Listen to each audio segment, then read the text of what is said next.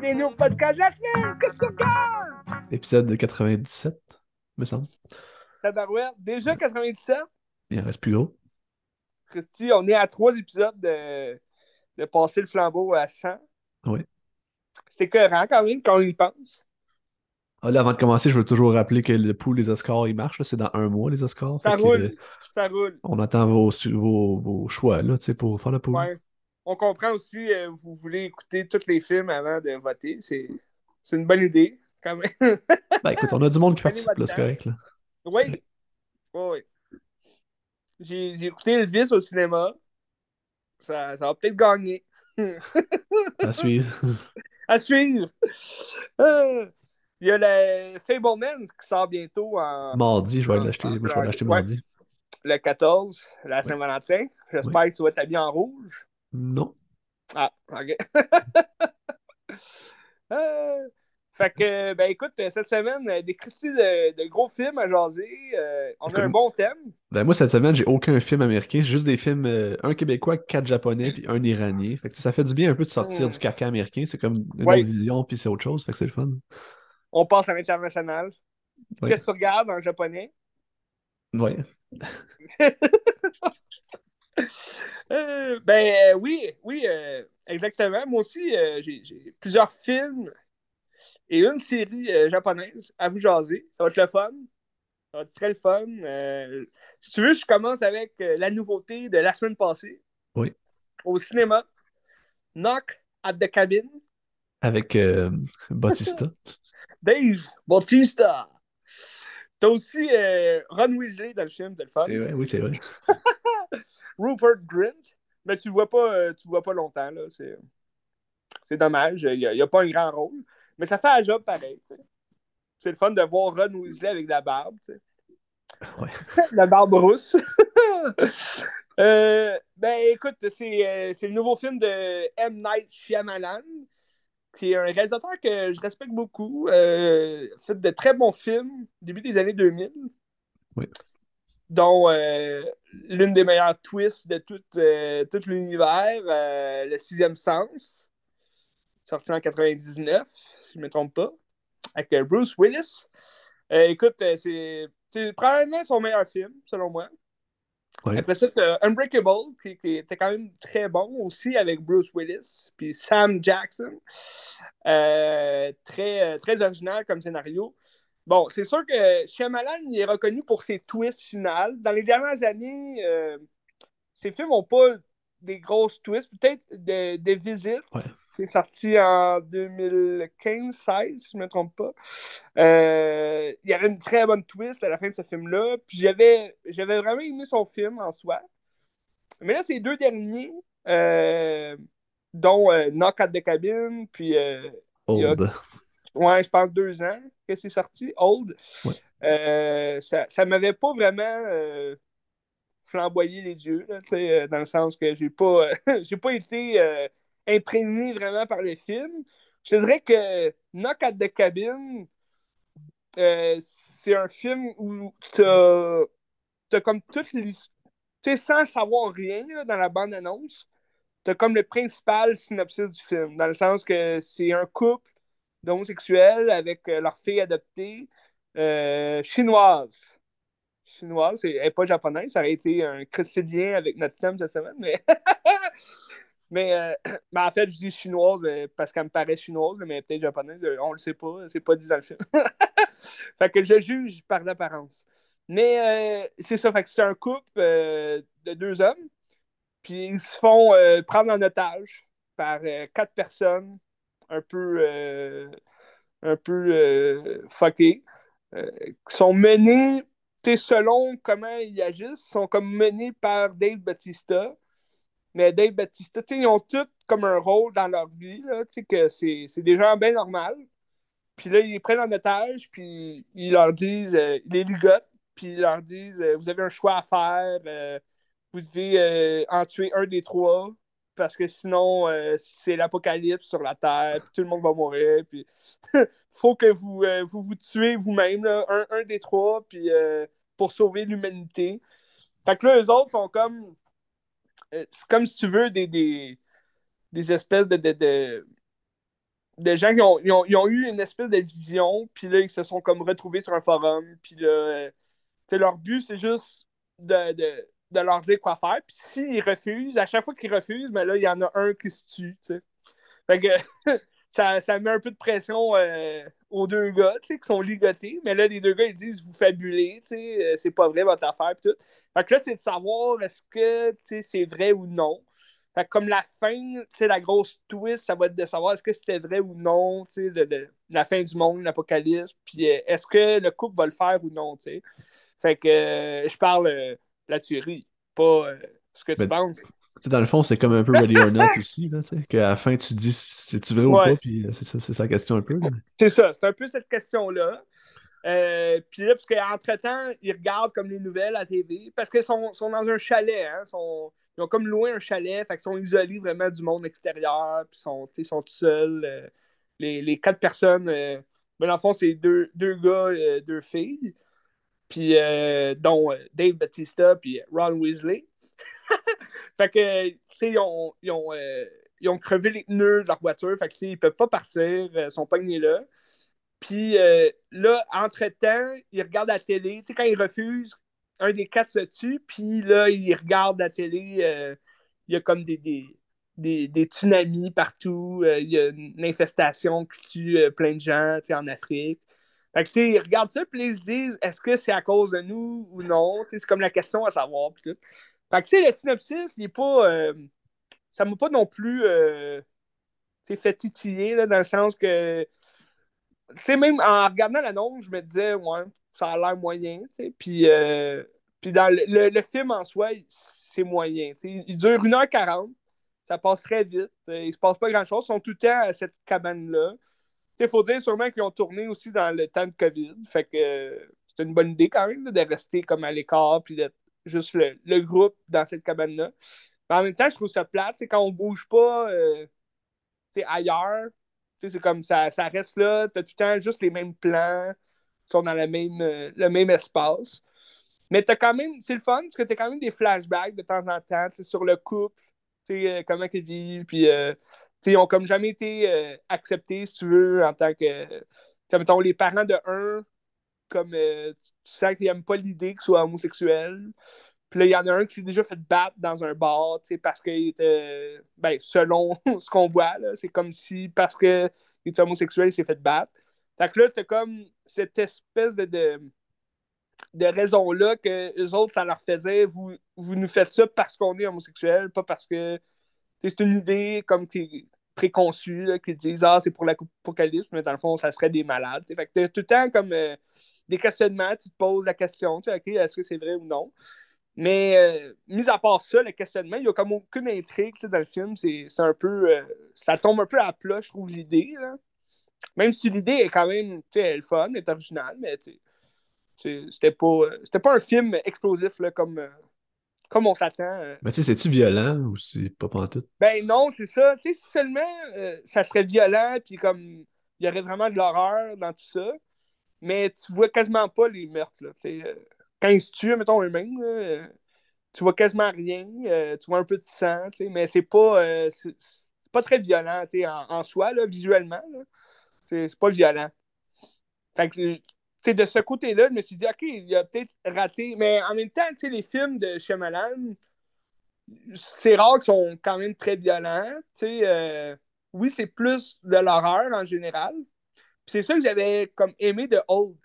Old, c'était un film vraiment long et plate, mais l'idée, l'idée était très originale, puis c'était effrayant aussi de s'imaginer, OK, t'es en vacances, tu t'en vas dans une plage mystérieuse, puis là, tu peux plus partir de cette plage-là, puis tu vieillis à vue d'œil c'est quand même. Euh, c'est effrayant de, penser à ça. Puis le film en soi, il fait en haleine parce que tu te demandes, OK, c'est quoi la, source de. Tu sais, c'est quoi la source mystérieuse qui fait en sorte que cette plage-là, elle, accélère le temps, puis tu vieillis, puis tout? Puis, euh, ben, c'est sûr que c'est la fin aussi qui était un peu euh, weak, là, tu sais. la raison pourquoi, du, pourquoi du comment était, était plate, je trouvais. Là. Tandis que dans, dans Knock at the Cabin, c'est le synopsis qui est comme plate, mais la tournée des événements, la fin est quand même le fun. C'est... À la fin, tu te dis, ah, ok, ben je m'en doutais parce que tu as comme deux options, c'est vrai ou non. Fait que là, tu te dis, euh, tu sais, tout le long du film, tu as juste deux options, tu sais. T'as comme pas une surprise qui dit, ah, jamais je m'attendais à ça, wow. Mais ça aurait pu être le cas, tu sais. Ça aurait pu être totalement une autre affaire qu'on n'a pas vu venir pantoute. Puis finalement, ben, c'est ça. C'est dommage que quand tu me parlais au début des gens qui prennent en otage, mais je me dis, c'est-tu un peu comme un Funny Games, mais ça n'a pas l'air de ça pendant tout. Ça aurait pu être dans cette vibe-là. Ben, ça aurait pu, oui. Parce que tu as tellement de films, justement, de, de ce genre-là, où tu sais, des individus qui essayent de rentrer chez toi, puis. Euh, tu sais, au début, ils combattent un peu, là, ils s'enferment, mais ça prend vraiment pas longtemps qu'ils rentrent à l'intérieur puis ils sont pris en otage. Tu sais, si au moins il aurait pu mettre, je sais pas, un 10-15 minutes de on se barricade, puis on essaye de vraiment se protéger, puis comme ils sont enfermés là, puis en arrière, je sais pas, ils mettent le feu pour essayer de. Mais non, tu sais, il se passe pas grand-chose, pas grand mouvement, tu sais. Euh, les deux gars, ils, se défendent un peu, mais vraiment faiblement, Ils sont mis KO assez vite. C'est même pas Dave Batista, tu sais, qui est bas. mais euh, Dave Batista est quand même plein dans ce film-là, là. En général, lutteur. Hein? Fait en général, euh, ses rôles sont, sont soit silencieux ou bien il fait pas grand-chose dans le film. Mais dans ce film-là, c'est sûr, il prend le film sur ses épaules parce que c'est comme lui le chef des Illuminés, hein, si on veut. Puis, euh, puis dans le fond, il joue. Euh, lui, c'est un prof au secondaire. Fait que c'est un big guy. Il a l'air menaçant, mais dans le fond, c'est un, c'est un prof, euh, il a un cœur quand même normal, puis il parle à la petite fille, puis il est comme, il est tout gentil, puis tout, mais tu sens qu'il a comme pas le choix. Dans sa tête, il a comme pas le choix de faire ça, fait que si tu es un illuminé fucké ou si il dit la vérité, Ben, c'est ça la question à découvrir. Mais en soi, euh, je conseillerais d'attendre en DVD, c'est pas... Euh, soit ça ou bien à TV, en streaming. Parce que c'était pas un grand film, tu sais. Pas sur Netflix, en tout cas.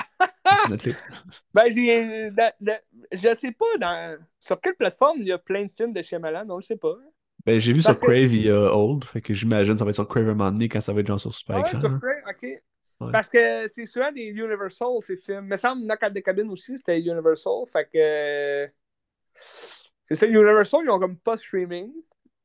Est-ce qu'ils vont se lancer là-dedans pour faire concurrence euh, à Disney, à, à HBO, on ne sait pas. Warner Bros. J'espère que non, parce que le streaming tue le cinéma. Mais bref. Fait que Knock at the Cabin. Si vous aimez Shyamalan, euh, ça reste une bonne réalisation de Shyamalan. Euh, tu as souvent des plans un peu, euh, des, des, des, plans fixes, mais qui tournent sur lui-même. On voit souvent ça dans ses, ses, derniers films, en tout cas. Mais t'avais-tu vu ses derniers films, là, Glass, non, le dernier que j'ai vu, je pense, c'est la, visite. OK. C'était bon. C'était bon. La visite, pour vrai, ça revisitait pas mal ce qu'on aime de Shyamalan. Mais tu sais, t'as euh, The Airbender, là. C'était vraiment affreux comme film. T'as euh, After Hurt aussi, qui tombait à plat avec Will Smith et son fils. Tu sais, ça aurait pu être grandiose comme film, mais c'était vraiment pourri. T'as... Euh, The Happening, que c'est vraiment nul à chier aussi, avec Mark Wahlberg. Là, c'est sûr que Old, dans les mêmes années, tu as aussi Split qui est sorti en 2016, je ne me trompe pas, avec euh, James McAvoy. Puis ça, c'était vraiment écœurant. Puis à la fin, t'as comme pas de grosses twists, mais le film en soi est très bon, puis c'est effrayant. C'est comme un gars avec des multiples personnalités. Ça fait peur. Puis là, c'est sûr qu'après ça, là, tu savais que là, c'était une suite de Unbreakable. Puis là, ça créait comme un, gros engouement pour Glass, qui, est arrivé comme des, deux, trois années plus tard. Puis euh, finalement, le film en soi n'était pas très bon, là, Glass. Euh, ça tombait un peu à plat. On va se le dire. ben, dommage, parce que c'est quand même un bel univers. tous ces personnages-là, c'était le fun. Oui. Ben, il a essayé de créer un univers euh, de super-héros, super méchant, un peu bizarre mais tu sais, Glass, je l'ai réécouté, depuis que j'ai vu au cinéma, puis tu sais, c'est le fun à regarder. Mais tu, sens que, bon, il est comme, t'es comme obligé de le regarder pour suivre la trilogie de Unbreakable Split. Puis là, tu regardes ce film-là, puis c'est comme, ouais, ok, c'est bon, mais la finale n'est pas à la hauteur des autres films, tu sais, des deux, des deux premiers films, tu sais. Mais en même temps, tu pourrais écouter les deux premiers films, Unbreakable puis Split, carrément distincts, puis ça reste des critiques de bons films, tu sais. C'est juste ça que j'avais à dire. Excellent. Shyam Malan. Ça a l'air qu'il travaille euh, sur un autre film aussi. Là. Il, y a, il, y a, un film qui sort en 2024, si je ne me trompe pas. C'est quoi, je vais aller voir. Euh, je ne sais pas c'est quoi. C'est juste j'ai vu euh, qu'il y avait un film euh, en cours. Ça s'appelle Untitled M. Night Shyamalan Project. Avec oui. plot, plot on the wraps. Ça veut dire qu'il n'y a ben, rien de sorti. Ben, ben oui, ben c'est ça que j'avais vu. Untitled. Ça veut dire qu'il n'y a, a, pas de titre encore. C'est ça que ça veut dire. Oui, exactement. Je sais pas s'il va aller revisiter des, des, acteurs avec qui il a déjà travaillé. Euh... Bruce Willis. C'est vrai? Oui. Ben non, c'est pas vrai. Bruce, euh, il, est capoté bien raide, là. il est à la retraite. Euh, ça a l'air qu'il va bientôt mourir. Ouais, c'est dommage. Des, des grosses, euh, des grosses nouvelles. On n'aura jamais de McLean. Ben, on est assez, là, c'est correct. Là. Le sixième, le sixième film de Die Hard, qui, qui était censé s'appeler McLean. C'est vrai? Ouais.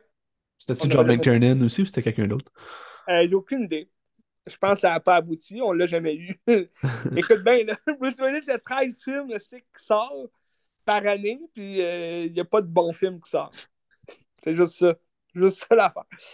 Fait que Shyamalan, c'est à suivre. Oui, toujours. Oui. Mais il, y a des- il y a toujours des belles petites surprises, Shyamalan, même si c'est pas Ben toujours oui! bon. Ben oui! C'est ça. Il y, a, il y a des hauts, il y a des bas. Veux-tu qu'on aille avec euh, notre film commun japonais qui était Ben, certainement. incroyable? C'était bon certainement. Là, on rentre, on rentre dans notre thème japonais. Là, dans notre thème japonais? là Euh, ça va être écœurant.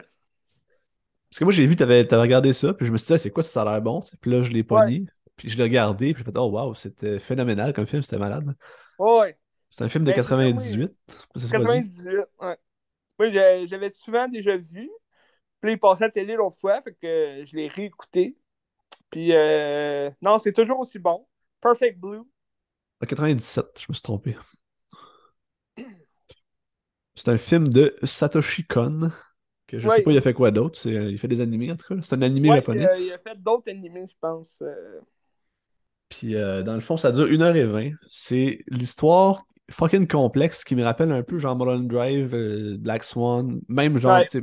récemment Blonde aussi, c'est le même genre d'idée où est-ce que le personnage sait plus trop il est qui, puis il y a comme des personas puis qui se Ouais. retrouvent pas, tu sais. Dans le fond- ouais. Ouais, c'est ça. Puis dans le fond, c'est une pop star qui est dans un trio, qui décide de quitter le trio pour aller faire de- du jeu d'acteur dans des séries, des affaires comme ça, pour comme changer son image, puis comme devenir autre chose que la, la pop star euh, pour les. Je dirais pas les jeunes, mais en tout cas, tu sais, cette image-là de la pop star. Ouais. Mais là, il y a comme des gens dans son entourage qui veulent ça parce que probablement c'est plus payant au niveau marketing. Puis t'as comme sa gérante qui est comme pas d'accord, puis ça lui fait de la peine parce que, tu sais, tous les hommes aussi abusent d'elle, la sexualisent, puis comme Ouais. On sert de son image pour. Ben oui, c'est ça, tu sais. Mais C'est ouais, c'est vrai. C'est vrai. Ça, c'est vrai. Mais l'affaire, c'est que c'est pas clair qu'est-ce qui est vrai, qu'est-ce qui est pas vrai. C'est Il y a vrai. comme, euh, il y a comme une histoire de slasher aussi où est-ce qu'il y a comme les hommes alentour d'elle qui commencent à se faire tuer. Puis là, tu comprends pas trop qui, qui tue. Puis là, tu tues. C'est pas clair, c'est pas clair. Ouais. Mais c'est surtout rendu dans les 20 dernières minutes que là, c'est son, son mental perd vraiment la carte. Puis là, elle, elle voit comme des situations qu'elle vit. Fait que là, nous, on pense que c'est vrai. Puis finalement, après ça, tu reviens à la même scène qu'il y a 10 minutes que, où elle était. Puis, tu sais, tout ce qui s'est passé, là, tu sais pas est-ce que c'était vrai ou non. Puis là, elle voit son, son autre elle, qui est la pop star, qui, euh, qui vole. comme elle, elle vole autour d'elle, puis elle est comme, euh, tu sais, tu pourras jamais t'échapper de moi. Puis, tu sais, là, ça, ça devient comme un peu un, un combat entre, son illusion de elle, pop Ben, ouais, puis- c'est ça, c'est comme sa persona, puis comme l'idéal que certaines personnes autour d'elle se fait Ouais. d'elle, qu'il voudrait que ça reste ça, comme le genre de stalker, que je sais pas s'il est vrai, ce personnage-là, c'est pas clair. là. Ben, d'après moi, il est vrai, mais c'est son double qui lui écrit en se faisant passer pour elle. là. Parce que là, c'est ça l'affaire, c'est que là, le tueur en tant que tel, c'est le stalker qui se fait comme manipuler par son double à elle. Puis là, ça la rend, elle, comme euh, suspecte, si tu veux, du, euh, des meurtres. Fait que là, tu te dis, OK, dans le fond, c'est-tu elle qui tue avec sa double personnalité, un peu comme American Psycho, tu sais, où elle a une double personnalité meurtrière. Puis là, c'est là que ça devient intéressant parce que euh, tu sais plus qui est qui.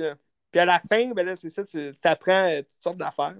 il, y a une scène, il y a une scène clé aussi qui m'a comme fucké un peu à savoir qu'est-ce qui est vrai, qu'est-ce qui est pas vrai. C'est, ils sont comme dans un bureau de psychiatre.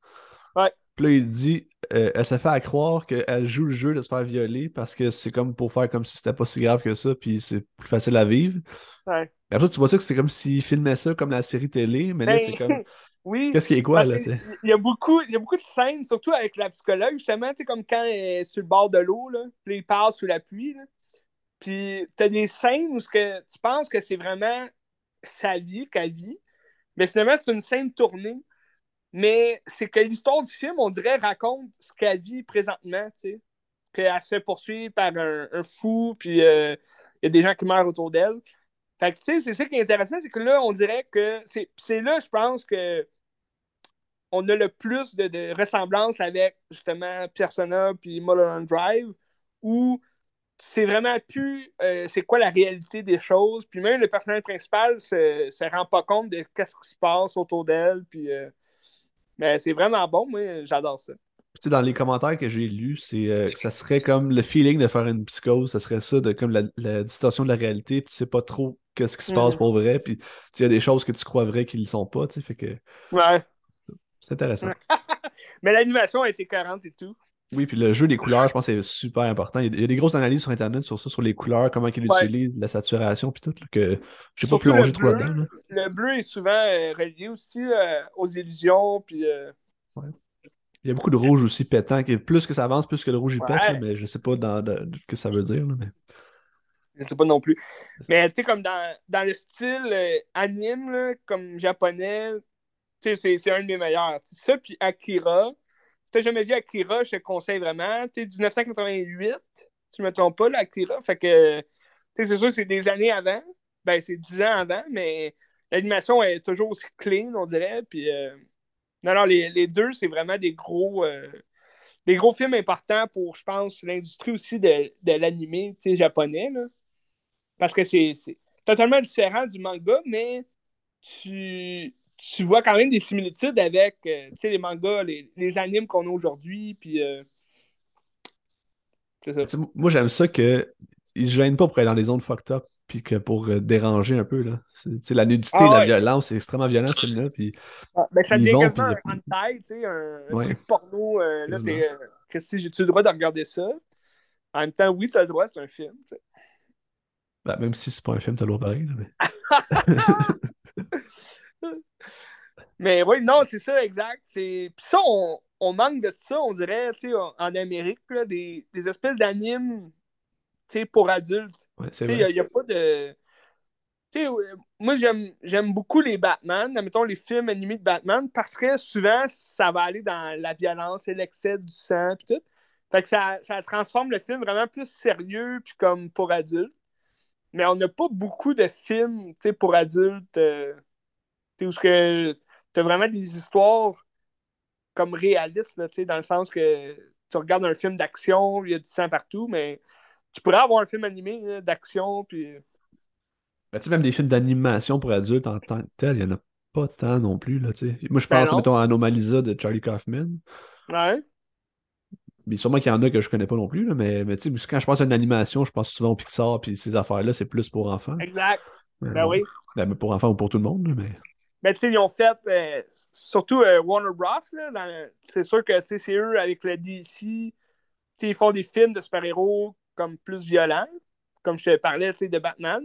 Ils ont fait les Mortal Kombat, que je t'ai déjà parlé. Là. Il y en a deux à date. Ben, il y, en, a eu un troisième récemment. Euh, où c'est une histoire de Mortal Kombat, mais c'est très violent. Tu vois des os partir, puis t'as des membres coupés, puis euh, t'as du sang partout. Mais c'est sûr que ça reste un film d'animation comme euh, typique. Là, euh, t'as comme une histoire vraiment imaginaire. Tandis que, tu sais, Perfect Blue, ça pourrait se faire en live action, puis ça serait écœurant. Mais je pense que ça s'est déjà fait aussi en live action après. Ah, ça se pourrait. Parce que ça, à la base, c'est un, c'est un, c'est un manga, là, aussi. Là. Ouais. Puis en même temps, si t'as vu Black Swan, t'as- c'est un peu la même affaire aussi. là. c'est un peu la même chose. hein. En moins bon, je te dirais, là, mais. Ah, c'est sûr, c'est sûr. Mais tu sais, comme dans. Moi, moi, ce que j'aime surtout de cet anime-là, c'est que c'est très. euh, Tu sais, mettons, moi, je je suis pas un grand fan des, des animes japonais, tu sais, manga, pis tout. Tu sais, comme Akira, j- j'adore ça parce que l'animation, je la trouve vraiment belle pour l'époque. Puis euh, l'histoire aussi, en général, c'est très. euh, c'est très comme euh, cliché japonais, là. Mais justement, ça, ça, c'est un film plus science-fiction. Un de ses amis devient vraiment, je t'en ai déjà parlé, là. Un, de ses un, un des amis de sa gang d'Akira devient vraiment comme un, un espèce de monstre.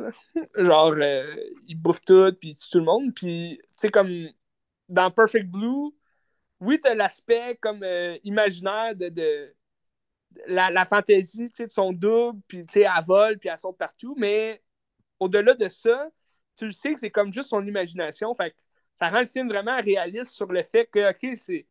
Pas comme son double qui court, euh, c'est le meurtrier, c'est le tueur, puis elle, elle imagine que c'est elle, de courir, puis sauter partout, puis euh, voler, dans les airs. Mais le tueur, ben là, je veux pas spoiler trop, là, mais c'est quand même un film de 20 quelques ans, là, mais le tueur, ce serait pas la gérante, le Romy, là, ça serait pas elle, la, la- la tueuse? Ah oui, Ok, c'est ça. OK. Ok. OK, je ouais. tout, tabarnak. Tabarnak, qu'est-ce que tu regardes? On se parle les films. ah non, mais là, c'est correct, là. Non, c'est vrai. Mais c'est fucking plus compliqué que juste dire c'est elle la tueuse, là, c'est pas clair non plus c'est qui. Non, non, c'est sûr, c'est sûr. Mais je voulais pas trop en dire, mais regarde, Ok. tu l'as dit. Fait que moi, je m'en lave les mains. Mais oui, c'est ça, c'est sa gérante qui est. euh, Dans le fond, sa gérante, c'est elle qui a un problème mental, là, dans le fond, parce que elle se fait passer pour elle, tu sais. C'est Mais ça, par son idéal. Ok, ouais, ça, je C'est comprends. elle qui écrit au stalker en Mais, mais dans le fond, euh, tu sais, le personnage principal, dans le fond, euh, est juste normal, puis elle a rien, là. Ouais. Ok, c'est ça. C'est ça, Ben, c'est juste, ben, elle a rien. Je pense que mentalement, elle est quand même brisée parce que justement, elle est comme. euh, est mélangée en- en- entre de, euh, rester une pop star qui l'a fait connaître, puis tout, parce qu'elle a quitté quand même son groupe, tu sais, de Spice Girl, puis, euh, devenir une actrice où ce n'est pas tant confortable d'être nue, puis tu se faire toucher par des hommes, puis plein de kits. Fait que je pense que mentalement, elle est brisée parce que tu sais, quand on voit justement la tueuse, elle, elle voit pas. euh, à un moment donné, elle découvre que c'est sa gérante. Puis là, c'est comme nous qui voit le- le- le- son double comme voler partout. Mais dans le fond, elle sait que c'est sa gérante. Elle s'enfuit à la Ouais, fin. ouais. Ouais. Fait que c'est comme si pour nous, là, c'est comme si c'était un combat entre les deux. tu sais. Parce que sa gérante, elle se fait passer pour elle. Mais tu sais, c'est une grosse madame. Là, elle est pas belle. c'est ça que j'aime à la fin. tu sais, C'est que t'as comme le combat entre les deux, tu sais, la pop star, puis le. Mais dans le fond, sa gérante, c'est sa gérante de pop star. Fait c'est comme si c'était sa pop star qui voudrait comme. Tu sais, son, son elle, pop star, qui veut comme la reprendre, puis euh, tu sais, l'enlacer dans ça. Je pense qu'il y a peut-être une critique aussi au niveau de toute l'industrie, tu sais, la chanson, que quand t'es là-dedans, faut que tu restes là-dedans, puis euh, tu peux pas aller ailleurs, tu sais. Ben, pas juste ça, mais juste aussi la manipulation de. de, de... Sais, faut que tu Exact, fasses ce que quasiment les hommes te disent aussi, puis que Aussi, ben ouais. pas le choix. Tu te mets au nu parce que c'est comme ça, tu sais. Puis... si tu avancer, c'est de même, tu sais. Ben ouais, il n'est pas libre du tout. Ben, tu sais, j'ai aimé ça. Tu sais, le, le, le, le film est très. Tu sais, c'est 16 ans et plus quand même. Fait que, c'est très violent, il y a du sang, il y a, il y a des scènes de sexe. tu sais, euh. Mais c'est très particulier. Puis c'est pour ça, je pense que ça en fait un film euh, très, très différent de- des autres films. Parce que t'as pas. C'est sûr, j'ai pas écouté plein d'animes dans ma vie, mais je pense pas que tu as d'autres animes de ce type-là que. C'est aussi, admettons, euh, aussi deep concernant le personnage principal. Peut-être que tu vas avoir d'autres animes japonais où est-ce que tu vois, justement, des, des, des, des, des bonhommes animés nus ou, euh, avec plein de sang, mais je pense pas que ça va aller rentrer aussi deep que ça. Puis je pense, pour ça que ça en fait que Perfect Blue, c'est c'est vraiment un film très unique en son genre. Ouais, c'était écœurant. Parce que tu as beaucoup de films, euh, ben je pense que c'est. euh, C'est-tu Skin euh, avec euh, Squatter Johnson. Under the Skin? Under the Skin, où est-ce qu'il y a comme un, un lien, là, ça a l'air. J'ai pas vu le film, là. Mais comme des Ouais. liens avec Perfect Blue, que dans son bain, puis euh, c'est celui-là qui a un lien? Ben écoute, j'ai vu le film, ça fait un certain temps, fait que je pourrais pas Ouais, comparer, là, mais euh, Parce il me semble qu'au beaucoup- niveau de l'histoire, c'est complètement différent. là. Ouais, ouais. Parce qu'au au début, euh, pas au début, mais euh, dans la plupart des films, dans, dans beaucoup de films, en fait, là, où qu'il y a comme une, une espèce de, de, de, de- de relation amour-haine avec deux personnalités d'un personnage, t'as comme euh, t'as beaucoup de liens avec Perfect Blue, tu sais, à travers les années, là. Surtout dans les années 2000, euh, 2010, tu sais, t'as beaucoup de liens que tu peux faire euh, des recherches, là, puis euh, tu vois plein de, de films qui vont aller justement puiser dans les images de Perfect Blue. Surtout la scène où elle est dans son bain, puis elle, comme elle, elle s'imagine vraiment que c'est elle la tueuse, puis tout. Puis, tu tu ça, ça montre que ce film-là a vraiment marqué l'histoire du cinéma en général, tu parce que Ouais. c'est pour que les gens aillent vraiment comme. C'est la même chose un peu pour Akira, même si c'est pas les mêmes raisons, mais tu Akira, t'as tellement des scènes emblématiques du film d'animé où ce que, tu sais, comme d'ailleurs Nope, euh, j'oublie euh, j'oublie le nom du réal, là. Tu parles-tu de Nope de Jordan Peele? là? Oui, c'est ça, Nope. Il est sorti dans la dernière année. Euh, ben, la scène finale, c'est avec la moto, tu sais, t'as comme un, un gros plan où est-ce qu'elle break sur le side, c'est c'est vraiment comme le, le- Je pense Jordan Peele, même lui, il l'a avoué, il a dit ouais, c'est vraiment un ode à, à Akira, parce que Akira break de même, avec sa moto. Que, même Akira aussi a marqué, le cinéma par rapport à ses, ses plans quand même symboliques, puis comme euh, classiques. Comme Perfect Blue a marqué, j'imagine, pour son, sa profondeur du personnage, puis les images qui reflètent ça aussi.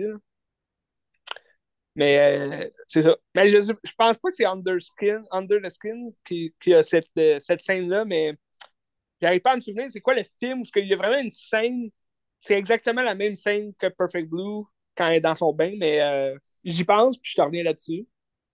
Ok. mais bref, Perfect Blue, je suis content que tu aies aimé ça. Je savais que tu allais aimer ça parce que justement, c'est ton genre de film. Oui. Les Antailles. Je sais pas où est-ce que ça se trouve euh, vraiment, ce film-là. Je pense que c'est genre sur Shudder, mais comme. Je Ben, je pense, ben, euh, je pense que c'est Criterion aussi, là, si tu veux euh, l'avoir en 4K. Là. Ben, je ne sais pas si c'est Criterion, mais c'est vraiment cher. Ok. si tu veux en 4K, là, il est vraiment cher en Blu-ray, puis 4K. Un peu comme Akira. Mais les deux sont sortis en 4K, tu sais, fait que c'est sûr que l'image, elle doit être vraiment clean là, quand tu regardes ça. Mais ouais, c'est ça. C'est des très bons films euh, animés. Excellent. Ah, veux-tu, euh, veux-tu j'aille avec un autre film japonais? Vas-y, je te suis. Euh, le film du film étranger, l'Oscar du film étranger l'année passée, 2021. Drive My Car de Ah, Ryosuke ouais. Yamaguchi. Colin. C'est un film qui est long, c'est trois heures.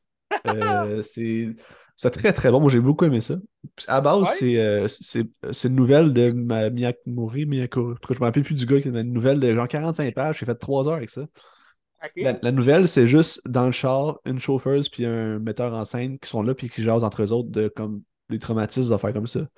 Mais là, ce qu'il a fait, c'est qu'il a pris ces scènes-là, puis il a comme tout mis un backstory par rapport à ça, puis il a mis des scènes en dehors du char qui parlent un peu de la, de la mise en scène de la pièce de théâtre, puis tout, genre, les, les, les relations entre les personnages aussi, qui sont assez complexes. là. Qui me rappellent Ouais. un petit peu Birdman, sans l'aspect comme euh, flashy Birdman. Oui, OK. Très terre à terre, puis c'est vraiment juste entre les relations entre les personnages, puis comment chacun réagit à comme des traumatismes passés, puis euh, peut-être des conflits qu'il pourrait avoir entre eux, tu sais. Oui. Puis dans le fond, euh, le film commence que c'est un metteur en scène, puis sa femme, sa femme le trompe. Puis il le sait, mais il- vu qu'il n'y a pas de communication, puis il sait pas comment trop dire ça, fait il vit mal avec ça. Mais là, sa femme, elle meurt juste avant que- que- pour y annoncer parce qu'elle est plus capable de vivre avec ça. Ah, c'est... Fait que là, il vit avec tout le deuil de, de- de sa femme qui meurt, puis sa femme qui le trompait. Fait que est-ce que ma femme m'aimait pour vrai? Mais je pense que ma femme m'aimait pour vrai, mais c'est comme pas trop clair, tu sais. Puis là, cinq ans plus tard, il se retrouve dans une pièce de théâtre que un des, un des acteurs qui vient auditionner pour jouer le rôle principal, ou même pour un rôle secondaire, c'est le, un gars qui trompait, euh, ben, qui trompait avec sa femme, dans le fond. OK. là. Clair. C'est l'amant de sa femme. Puis là, il donne le rôle principal. Oh, geez. Juste pour le challenger un peu, puis pour. euh, Parce que je pense que l'autre, il sait pas qu'il le sait. t'sais. Fait que là, c'est toute cette dynamique-là qui est bizarre. Ok. Puis sa chauffeuse aussi, euh, c'est parce que oh, lui, il compose, il- mettons, il compose ses textes, puis il apprend ses textes en chauffant. Mais là, quand il arrive dans cette pièce-là, euh, la production, ils veulent pas qu'il conduise. Ils disent on a un chauffeur pour toi parce qu'il s'est déjà passé de la merde, je sais pas trop quoi, fait que tu te fais conduire partout. Mais il dit moi, je peux pas faire ça parce que j'apprends mes textes, puis je fais mes textes en conduisant. Fait qu'il dit non. Fait que là, de- comme ça, il fait ses textes avec la chauffeuse, puis comment il développe une petite complicité, puis ils jasent, puis ils apprennent à se connaître un peu, puis à faire la paix avec comme leur, leur passé, puis leur bobo. Là, tu sais. Ok. C'est un film qui est, qui est vraiment. euh, pour moi, c'est une leçon de scénarisation, comment bien développer des personnages. C'est fabuleux. C'est un Ouais. qui est lent, qui prend son temps, mais qui est comme vraiment. euh, il y a beaucoup de substance dedans, même s'il se passe pas tant de choses que ça. J'ai beaucoup, beaucoup, beaucoup aimé ça. C'était très, très bon. Ouais, ben c'est sûr, le synopsis, tu sais, en dit pas long pour un film de trois heures, tu sais, je veux dire, c'est ça, ça, ça montre aussi que ça doit être très lent là, dans le développement. Ben, ben, ben, j'ai écouté deux autres films de Yamaguchi, puis contrairement aux deux autres films, c'est pas lent. là. C'est vraiment. Ah ouais. C'est plus classique dans la réalisation. Puis Ouais. c'est mais c'est pas long non plus. là. C'est un trois heures qui s'écoute très bien, puis genre, c'est Ouais. pas chier. Là. Ah, c'est intéressant. Ben, je, trou- je trouvais justement le- la prémisse du film ressemblait beaucoup à The Green Book, où c'est, euh, je sais pas si tu l'as vu, là, Non, je l'ai pas vu. c'est euh, Viggo Mortensen qui conduit, euh, euh, euh, j'ai oublié le nom de l'acteur, Mohamed, euh, ah, euh, voyons, Mohamed, Ali- euh, euh, non, c'est Le, pas le gars, de, le, le gars de, de Moonlight, là? Ouais, Moonlight, c'est quoi déjà son nom? En tout cas, il y a un nom, il y a un long nom. Mais tout ça pour dire, il conduit ce gars-là, tu sais, dans les années euh, 60, puis euh, il- dans le fond, c'est un Italien, tu sais, qui conduit un noir, fait que un noir qui a de l'argent, un, un pianiste, tu sais, euh, de renom. Puis euh, il conduit à travers les États-Unis pour ses concerts, puis là, il tombe souvent sur des, des villes où est-ce que tu sais, il accepte pas les noirs, c'est comme, euh, en plus qu'il est homosexuel, ça crée encore plus de, de, de, préjugés sur lui, si tu veux. Fait que là, ça crée comme euh, aussi une connexion entre les deux où est-ce que le chauffeur va, va comme protéger son, son, son, euh, son partenaire, si tu veux, de route. Fait que là, les deux vont, vont vraiment créer une amitié à travers ça. Là.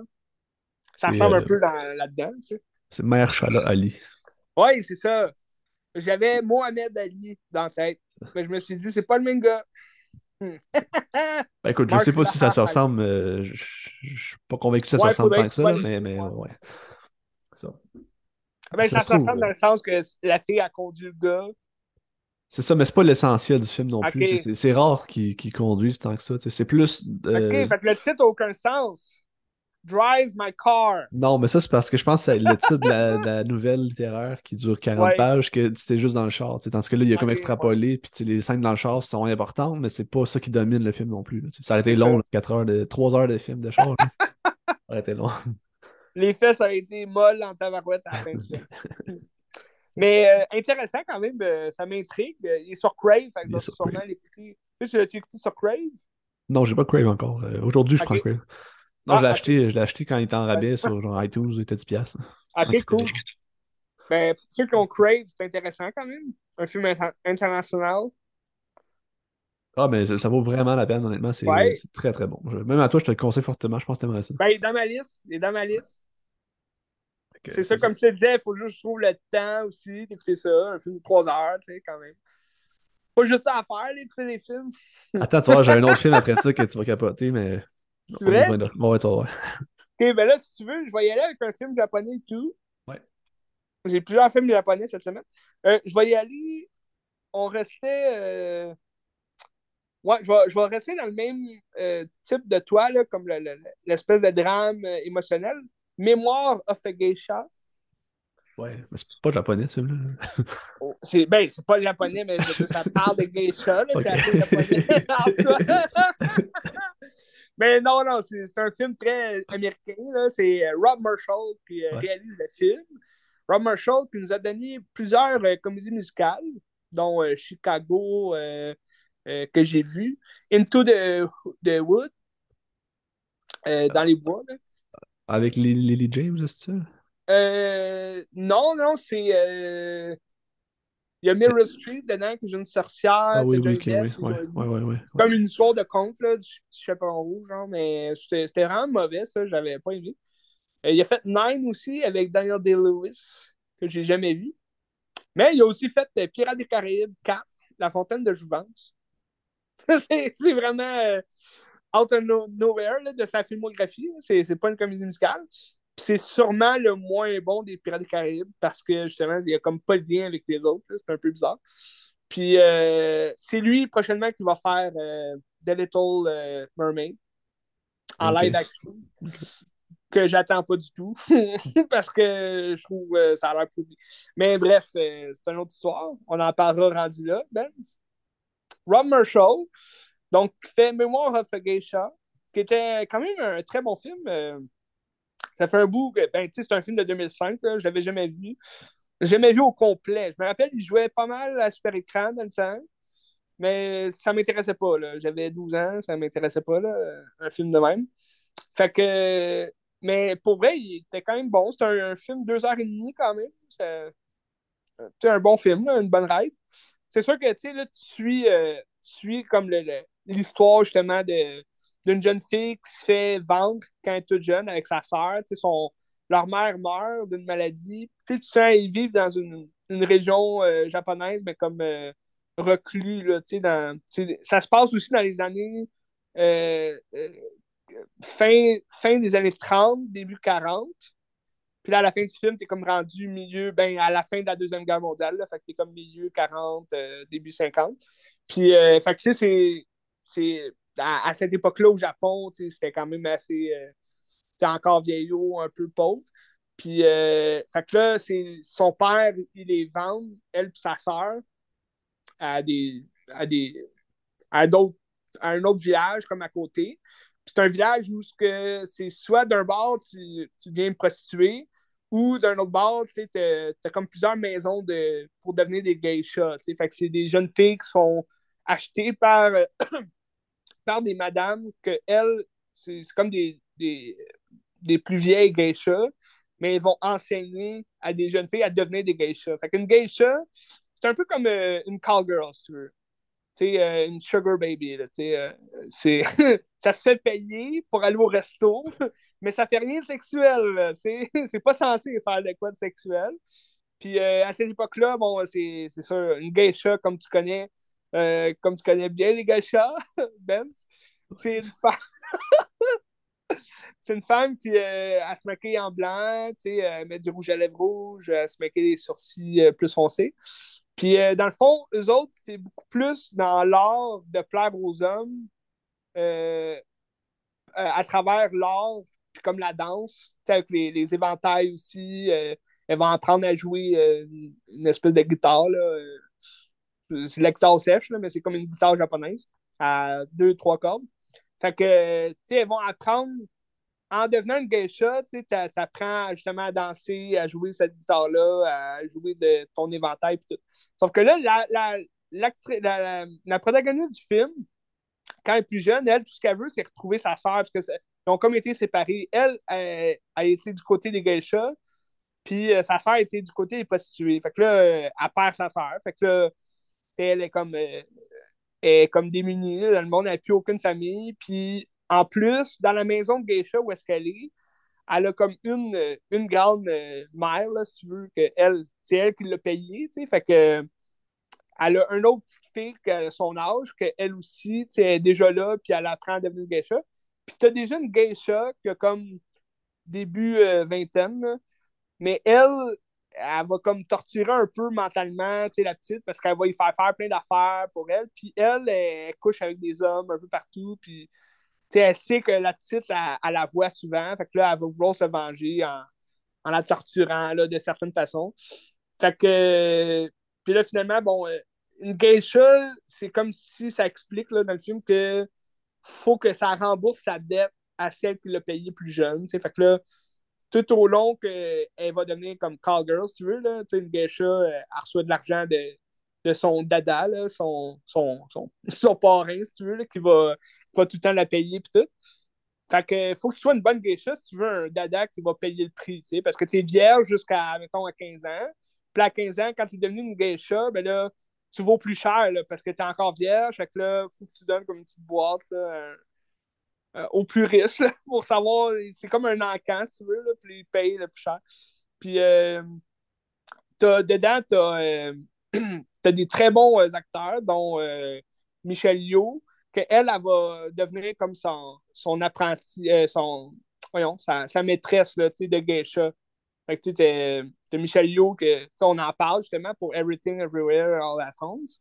En 2005, c'est sûr qu'elle faisait des films plus, euh, plus euh, simplets, là, comme, comme ce film-là, que c'est pas un grand film non plus. Ça n'a pas de, de, de grosse puissance euh, émotionnelle ou de. La façon dont c'est filmé, c'est très euh, cliché, c'est très basique, là, très générique là, comme, comme film.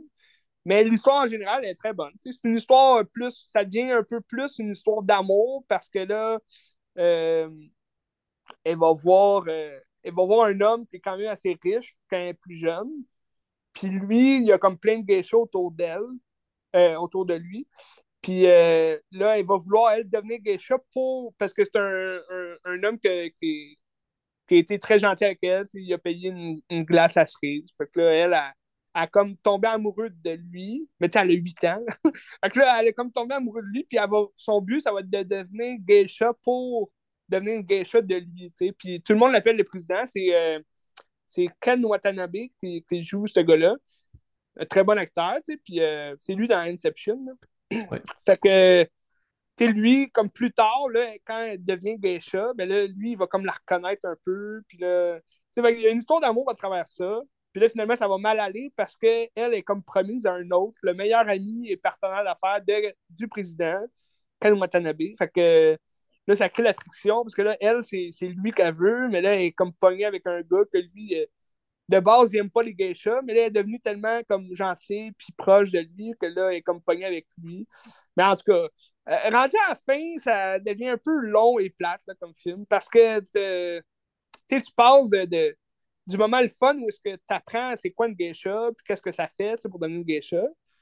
Puis t'as une très belle scène où est-ce qu'elle danse sous la neige, puis c'est vraiment c'est particulier, c'est beau à voir. Tu reconnais un peu euh, le l'amour du réalisateur pour la comédie musicale dans cette scène-là. C'est très artistique, c'est très. euh, ça te rentre un peu plus dans, dans l'art de, de geisha. Mais euh, à la fin, là, tu passes plusieurs années, puis c'est comme la guerre est finie, les Américains ont gagné, fait envahissent le Japon, puis là, t'as comme. euh, c'est ça, c'est c'est plus long là, à la fin, parce que t'as une longueur. là. La dernière demi-heure est comme inutile, là, selon moi, mais le film en soi est très bon. Mais le film, est-tu en anglais ou en japonais? Euh, c'est américain, là, ouais. Non, mais quand les dialogues, c'est-tu japonais ou ils parlent en anglais? Ben, c'est un peu les deux, là. Tu sais, t'as l'anglais, puis t'as du japonais, comme quand ils parlent euh, japonais. euh. Ok. Tu sais, fait que c'est- pas, c'est pas parfait non plus, là. Écouter un film euh, japonais-américain, c'est un peu. Tu tu te dis, ouais, c'est bizarre, tu il paraît pas anglais. euh, si, euh. Ouais.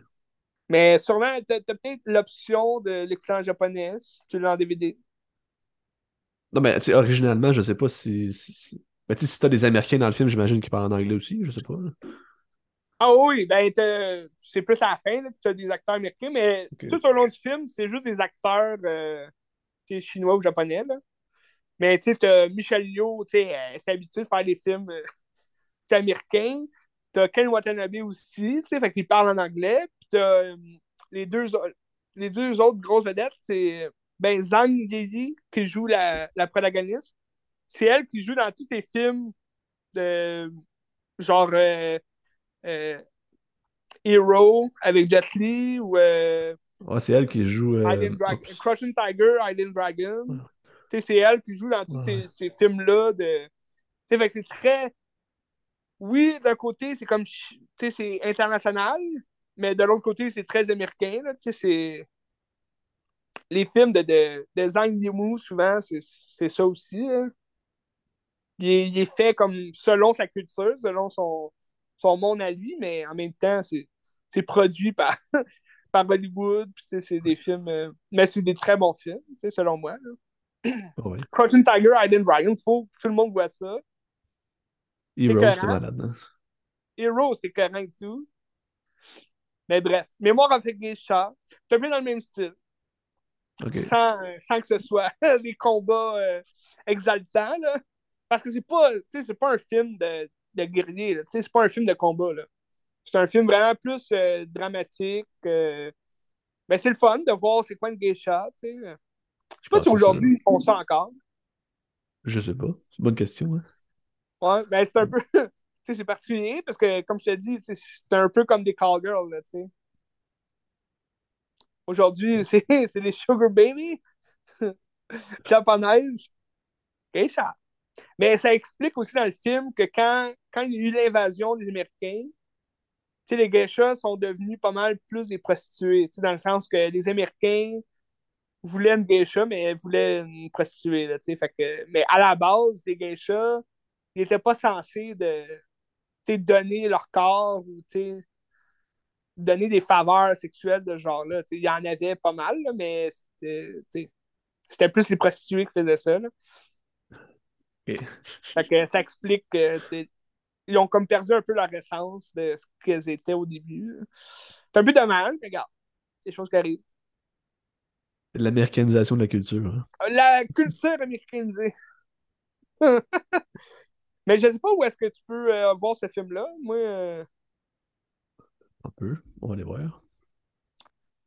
il est là sur Amazon, euh, Apple TV. Tu payes, tu payes, tu le regardes. Puis là, sur rapport, sur rapport TV. Moi, ça, j'ai vu. là. Mais il est pas en streaming nulle part, en tout cas. Ça dit Ah, pas ok. sur, sur Canopy. Euh, sur, sur Letterboxd. iTunes, peut-être.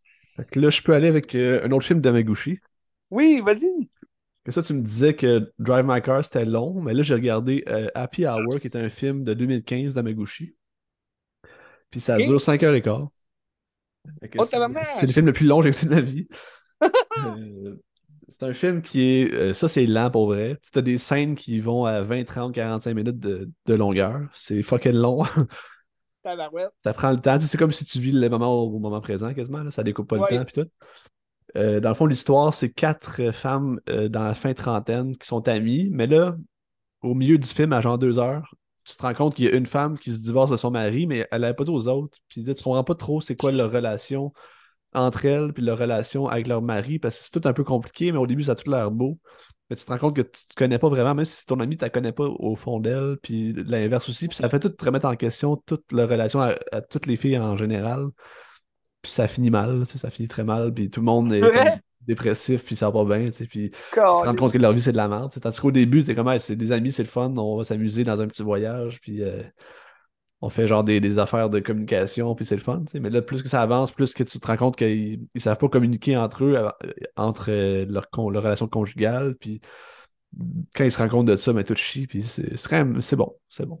C'est sûr Ouais. que c'est c'est long, là, 5 heures et quart, mais je te dirais pas que Ben, 5 heures pour expliquer quoi, euh, au fond? Ben, c'est plus. euh, c'est pas qu'il explique grand-chose, c'est juste faut que tu, c'est que tu vis le moment. C'est ça qui est bizarre. Puis c'est pas un film que j'ai trouvé long à regarder. Je me suis pas fait chier pendant 5 heures. Genre, je, me suis laissé embarquer. Puis ça se regarde relativement bien. C'est sûr que 5 heures, c'est long. Là. J'ai commencé à genre. écouté en deux 8h30. shots? Non, non, j'ai écouté d'une shot. j'ai commencé à genre 8h30 du matin, puis je l'ai fini à 2h à peu près. Là. Aïe, aïe. Fait que, non, c'est c'est ça. Mais tu sais, c'est un film qui est. C'est long, mais quand tu rentres dedans, tu te laisses porter, puis on dirait que ça t'en- ça t'emmène, puis Ouais. tu y vas. tu sais. Non, c'est sûr. C'est un film de quelle année? 2015. Oui, quand même. mais-. Je te dirais pas que j'ai trippé comme les autres. J'ai aimé ça. Mais Ouais. j'ai pas eu un gros wow en regardant ça. Mais c'est quand même une expérience vraiment euh, bizarre de regarder un film pendant 5 heures et quelques. là, C'est c'est quelque chose. Ah, c'est sûr, ben oui. C'est ça. Happy Hour de Ryosuke Yamaguchi. Mais admettons, euh, est-ce que c'est un film vraiment unique en son genre ou tu le, tu le comparerais à un autre film du même type? euh, Ben, tu mettons la vibe là, de cette lenteur-là, puis le vibe du moment, je te dirais, ça ressemble à Yi Yi de Edward Yang. là, mais hmm. tu connais ça? Non? Je l'ai regardé il y a pas si longtemps. Non, j'ai euh, j'ai jamais vu ça. Ça. Mais Mais ça a l'air intéressant. c'est un peu ça. C'est comme des, des- juste la vie. Puis tu rentres dans la vie. Puis c'est comme des petits problèmes de la vie. Puis euh, c'est ça. Puis tu te laisses flotter. C'est ça. Ben écoute, tu vis le moment, c'est tout. ouais. Puis je le conseille. C'est sur, c'est sur Wow. Mubi. Moi, je l'ai pogné Ok, sur Mubi. sur Mubi en plus. Ouais. Ça fait un job. La vie euh, avec les streaming, c'est bien plus facile. Ben, tu sais, c'est des films qui sont pas, euh, sont pas accessibles, là, du, du Yamaguchi, Ben non, à part les plus ça, récents, là. C'est c'est dur à trouver, là. C'est ça je me dis, là, Colin. Ben, c'est ça qui est bon euh, avec le, le streaming, c'est que tu peux aller retrouver des, des vieux films ou même des films que tu verrais nulle part ailleurs, même surtout international, là, comme ça. Tu sais, ce film-là, j'en avais jamais entendu parler. Toi? Euh, ben, moi, c'est parce que je suis un peu Panorama Cinéma, là, qui est genre un site de critique. OK. C'est tout au cégep, il, il était venu faire une, euh, une, euh, Ouais, une ouais, ouais, conférence, là, c'est ça. Ouais. Ligoyette, là. Puis euh, c'est ça. Puis eux autres, à chaque année, ils faisaient leur top 30 de l'année. Puis ça, à un moment donné, je pense que c'était numéro 1 où c'était comme vraiment bien classé là, dans leur top 30. Puis c'est là que ça a comme attiré mon attention. Puis là, je l'ai vu qu'il l'avait, puis je l'ai regardé. Y a-tu gagné des prix euh, ailleurs dans le monde? Euh, Ouais, Cannes? ouais. Il a- ben, je pense pas qu'il était à Cannes. Je vais aller voir. Je sais qu'il a gagné des prix euh, quelque part. Happy Hour.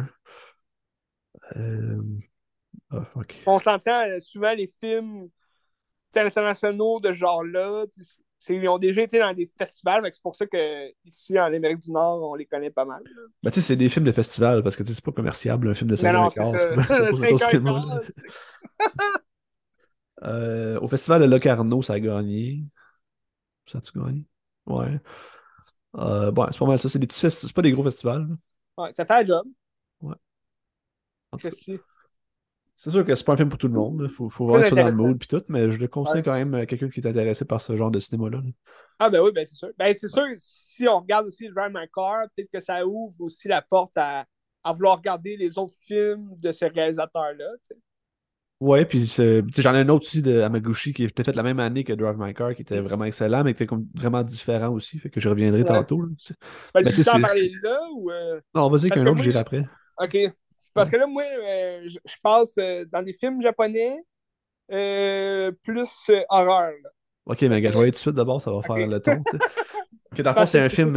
Ouais, vas-y, Ouais. vas-y, c'est quoi? Non, ben, c'est parce que mes films sont un peu. sont reliés par ce, ce- ce type-là, là, horreur, un peu suspense. Ok, fait que je vais aller tout de suite avec Wheel of Fortune and Fantasy, qui est un film qui est sorti la même année que, que Drive My Car. Un film qui est vraiment moins ambitieux, puis qui est vraiment plus. euh, c'est, dans le fond, c'est trois euh, nouvelles littéraires. Dans le fond, trois short stories. C'est pas des Oui. courts-métrages, mais c'est trois short stories qu'il a fait de genre une quarantaine de minutes chacune. OK? Puis ça, le film dure deux heures et un. Ça s'écoute vraiment bien. C'est des films très simples. Puis c'est souvent deux personnages par film ou tr- trois, deux, trois personnages par film. Puis t'as comme un ou deux lieux. C'est juste des gens qui parlent dans chaque histoire. C'est du monde qui parle pendant 45 minutes. Mais t'as vraiment un début, un milieu pour une fin. Puis t'as vraiment une construction qui se passe là-dedans. Puis c'est vraiment intéressant. Dans le fond, la première histoire, dans le fond, c'est euh, deux amies filles qui sont dans un taxi. Puis une des deux a dit Ah, j'ai rencontré un nouveau gars, il est vraiment cool, puis euh, je sais pas si ça va se passer, puis quoi, puis on va voir ce qui va se passer après. Puis là, la- l'autre ami qui a pas rencontré le gars, avec qui il parle, elle s'en va voir un gars dans une tour de bureau. Puis là, ce gars-là, c'est son ex-chum, qui est. Ils s'aiment encore un peu les deux, puis ce gars-là, c'est le gars que la fille a rencontré. Fait que là, t'as comme le, le triangle amoureux, puis là, tu sais pas qu'est-ce qu'il va choisir, puis comment ça va finir. Puis toute cette vibe-là qui est intéressante, mais c'est vraiment des discussions par rapport aux relations, par rapport à la vie en général. Ça, c'était bien. Euh, le deuxième, c'était. Tant peu que je me rappelle. Je vais avec le troisième, parce que le deuxième, il me vient pas. Le, le trois, le- je- ça me reviendra. là. Le troisième, dans le fond, c'est euh, une fille euh, qui revient dans sa ville natale euh, 20 ans après pour euh, genre les 20 ans du secondaire. Puis là, en montant le- le- l'escalier roulant, elle croise une fille, puis elle dit Ah, fuck, c'est la fille que, que je cherchais, j'avais goût de parler. Fait que là, je vais aller la voir, on va jaser. Puis là, il dit On va-tu prendre un thé? Fait qu'elle dit Ben, je peux pas, mais viens chez nous, on va prendre un thé chez nous. Puis là, en jasant, ils se rendent compte que c'est pas la personne qu'ils pensaient être. Fait que là, en se rendant compte que c'est pas la bonne personne, ils se sont dit, regarde, on va jouer le rôle de la personne que tu pensais que j'étais pour que tu puisses vider ton sac puis comme faire la paix avec ton passé puis genre euh, ben tu sais être euh, ah, je viens de, de me réfléchir à l'histoire d'eux mais Ouais. c'est juste faire la, la paix avec l'autre puis ils jouent le rôle de l'autre pour euh, se rendre compte un peu que leur vie c'est de la merde puis euh, tu sais, ils ont un peu manqué leur vie ou je sais pas c'était vraiment pertinent c'est vraiment fucked up comme situation aussi de jouer quelqu'un d'autre puis tu sais le persona aussi qu'on parlait tantôt mais ça revient un peu dans ça Ouais. de comme t'es qui puis qui c'est que tu projettes là. Puis encore là, c'est juste dans une maison ou dans une gare de train, genre, puis c'est du monde qui parle pendant 45 minutes. Puis les dialogues sont super bons, c'est génial. là. Bien sûr, c'est en japonais, je comprends pas ce qu'ils disent, mais je le lis à terre. Ça, ça, c'était très bon. Puis le deuxième, euh, la deuxième histoire, dans le fond, c'est un gars qui se fait ramasser par son prof d'université, puis il se fait comme mettre dehors de l'université, fait que ça scrape un peu sa carrière. Là, c'est comme sa blonde, il se sert de sa blonde pour essayer d'hameçonner le, le, professeur pour comme le faire tasser de l'université pour prendre sa vengeance. Fait qu'il essaie comme de le prendre dans une affaire sexuelle. Finalement, ça marche pas. Puis elle est juste en train de lire son roman, qui est genre un roman érotique un peu. Puis là, ils, tombent un peu amoureux ensemble à cause de ça. Là, Ouais, puis là, je n'irai pas plus loin parce que je veux pas spoiler. J'allais aller plus loin, mais c'est ça. Puis là, il se passe des affaires. Est-ce, est que le prof va se faire pogner? Est-ce que la fille va se faire pogner? Puis il y a toute cette affaire-là. Puis tu te rends compte un peu que la fille euh, est comme malhonnête aussi. Fait qu'il y a quelque chose de vraiment intéressant là-dedans. Tout ah le jeu, les relations, puis du pouvoir, puis tout ça, c'était bon. Ça, que... Puis encore là, c'est du monde qui jase pendant 45 minutes. C'était super bien écrit, c'était génial. Euh. Ben, ben, oui, ben comment tu, tu me racontes ça? C'est quand même des scénarios très, euh, très fun. Tu sais, le court-métrage intéressant.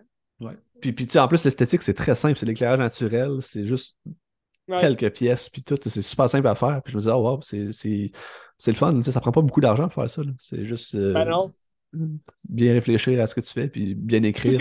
Tout est, basé sur le scénario. Ben, c'est ça, tu Fait que c'était écœurant. Je conseille vraiment à Maguchi, c'est un cinéaste vraiment intéressant que je viens de découvrir, puis je le conseille. Ça, tu, tu l'as trouvé où, euh, ce film-là? Ce film-là, il est sur Canopy, mais je l'ai acheté. Ouais. Entre tabarouette on a de l'argent. C'est gratuit sur Canopy, je vous le conseille. c'est carrément Canopy, c'est gratuit. Ouais, ben je vais mettre ça sur ma liste, ça a l'air très intéressant. C'est ça.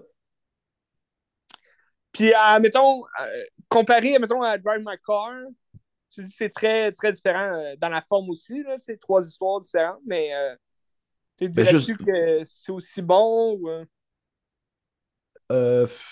Ben oui, c'est aussi bon, mais c'est différent. C'est pas le même genre de. Tu je te disais, Drive My Car, c'est plus euh, fait de manière conventionnelle, je te dirais.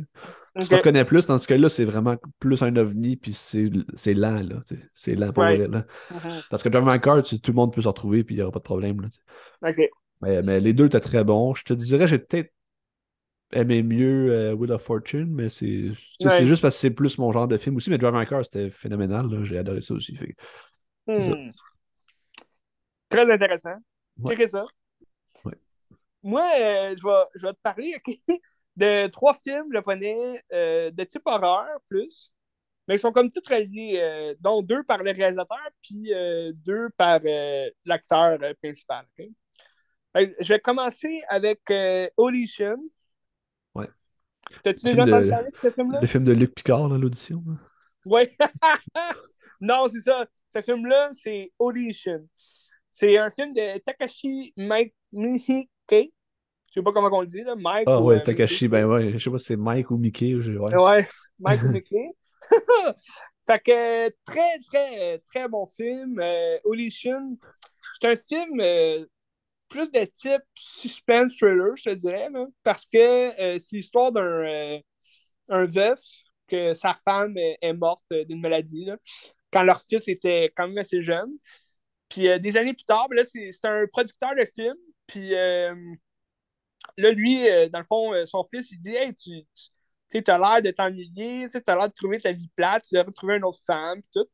Fait que là, lui, dans le fond, il, il veut se trouver une nouvelle femme, mais il y a quand même des, plusieurs points précis qu'il veut que sa femme, a, sa nouvelle femme, à l'aide, puis tout. Puis surtout qu'il pense encore à, son, à sa femme qui est morte, fait qu'il il voudrait une fille qui ressemble pas mal à, son ex-femme, tu sais. Ben, son ex-femme, sa femme qui est décédée. Fait que là, lui, il, parle de ça avec euh, un de ses bons amis euh, de la compagnie de films, puis tout. Puis là, il dit, hey, ben, une bonne idée, on, on fait des auditions pour un nouveau film, mais comme un fake film, un fake audition. Puis euh, il dit, on passera plein de filles pour le premier rôle, puis selon tes, tes, aspects que tu recherches, tu sais, on va mettre ça dans la description du rôle. Puis euh, tu auras juste à choisir la fille que, que tu aimes en audition, puis euh, tu la creuses, puis tout.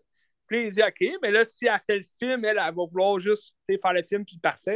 Et il dit Non, non, c'est ça le but, c'est de trouver la fille parfaite pour toi, mais qui, qui serait pas bonne pour le rôle. Tu sais, qu'elle veut pas faire le rôle, elle veut juste passer l'audition, puis euh, après ça, tu puis tout. Parce qu'ils disent, de toute façon, l'actrice, elle, ne veut pas se marier, elle veut devenir famous. Fait que là, ils disent, ah, ben, bonne idée. Fait que là, il passe en audition une trentaine de filles. Puis il y en a une que quand il lit les profils, avant de passer l'audition, il y en a une qui elle marque déjà dans, dans son, sa description. Euh, je sais que je ne serai pas prise, mais euh, j'ai jamais été actrice, mais j'ai envie de faire l'audition parce que votre, euh, votre description, ça m'interpelle. Fait que lui, déjà là, il est comme intéressé par elle, par sa description. tout. Fait que là, en la passant à l'audition, ben il tombe sous son charme. c'est une fille un peu timide, bizarre. T'sais, on la connaît pas beaucoup. C'est la première fois qu'on la voit à l'écran. Puis euh, ben là, de fil en aiguille, là, il, la rencontre par après. Puis euh, ils s'en vont dîner ensemble. Puis ils tombent amoureux l'un de l'autre. Mais tu sais, elle est beaucoup plus jeune que lui. Puis euh, là, rendu dans une chambre d'hôtel, c'est là que le, l'histoire part un peu en vrille parce que le lendemain, ils font l'amour tout, mais là, Heidi, elle, se met tout nu, direct. Puis là, elle, dit euh, Je veux que tu me promettes, que je vais, je vais t'appartenir, puis je vais être la seule euh, que tu vas aimer. Puis, euh, déjà là, son speech est un peu fucké. Là. Moi, je ne me serais pas approché de ça, mais en tout cas, lui, il se laisse comme tomber sur son charme, puis tout. Puis le lendemain, il est comme disparu. Fait que là, lui, il la recherche, puis là, il s'en va chez elle, mais là, il sait pas où elle habite parce qu'à chaque fois qu'il est en taxi, elle descendait, mais sur le bord de la route. Un peu bizarre. Puis là, il, se rappelle qu'elle y avait parlé d'un resto où elle travaillait, euh, un resto-bar. Fait que là, il s'en va voir dans les coins où est-ce qu'elle y a déjà parlé. Mais tout où il, va visiter, c'est toujours comme désert ou euh, il se passe rien là, ou euh, il y, a eu un meurtre à cette place-là, fait qu'il n'y a plus personne qui va là. Fait que là, lui, il trouve ça bizarre. Il est comme. Je la connais pas, dans le fond. Fait que là, là c'est un peu mystérieux. Tu te dis, OK, c'est fucké. Comme, euh, mais il la recherche parce qu'il l'aime. Puis là, ben, il va se faire. Euh, il va se faire rattraper par elle. Puis là, elle, elle, va comme le, le, piquer euh, avec une doctrine qui va le paralyser. Puis il va comme devenir comme son jouet mais comme euh, de sadomaso, euh, la torture, comme. mais là, c'est pas clair, c'est quoi ses intentions à elle? Parce qu'elle a l'air comme juste d'une folle qui veut comme se venger des hommes en général.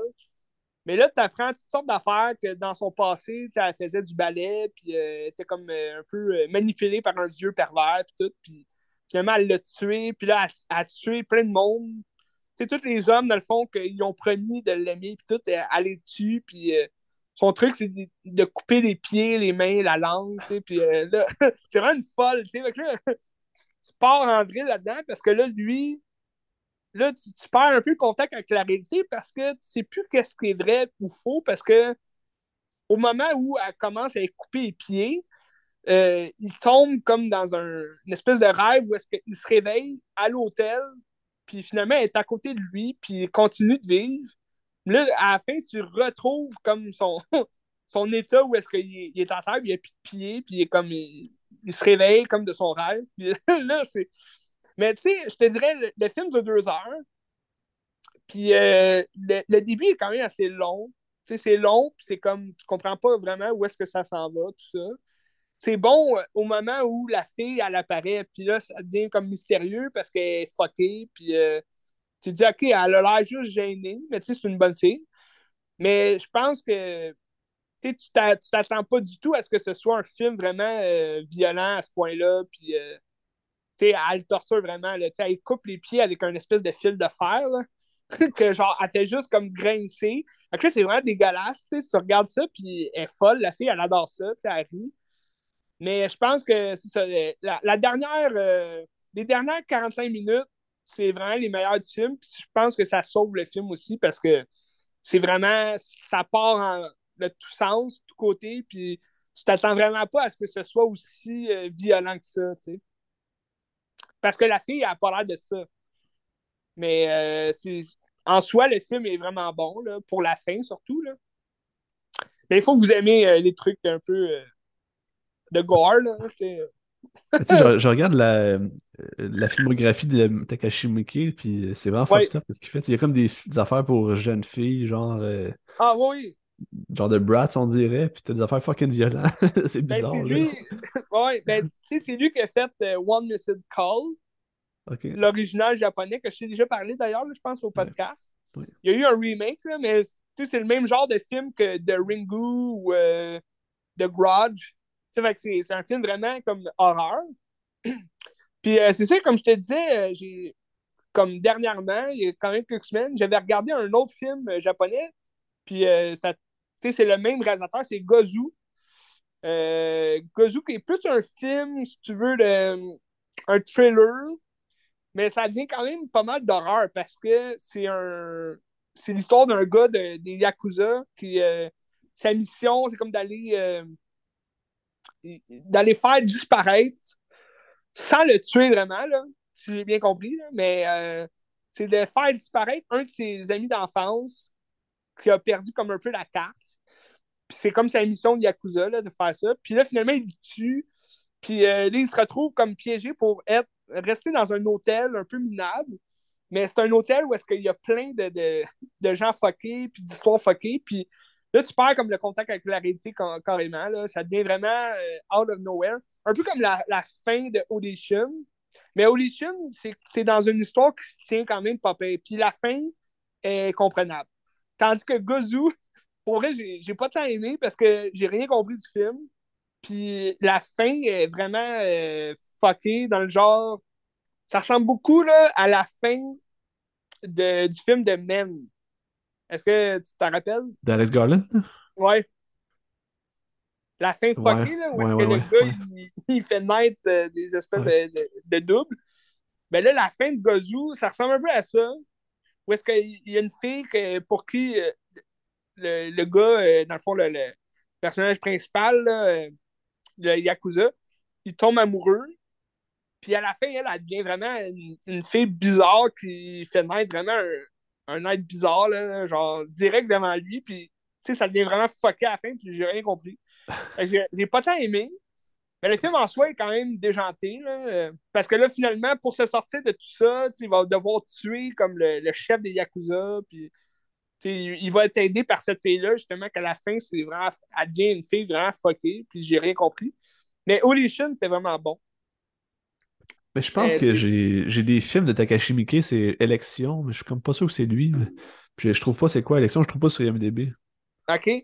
Et, élection? J'ai Élection puis Élection 2, mais je pense qu'il y en a plusieurs élections. OK.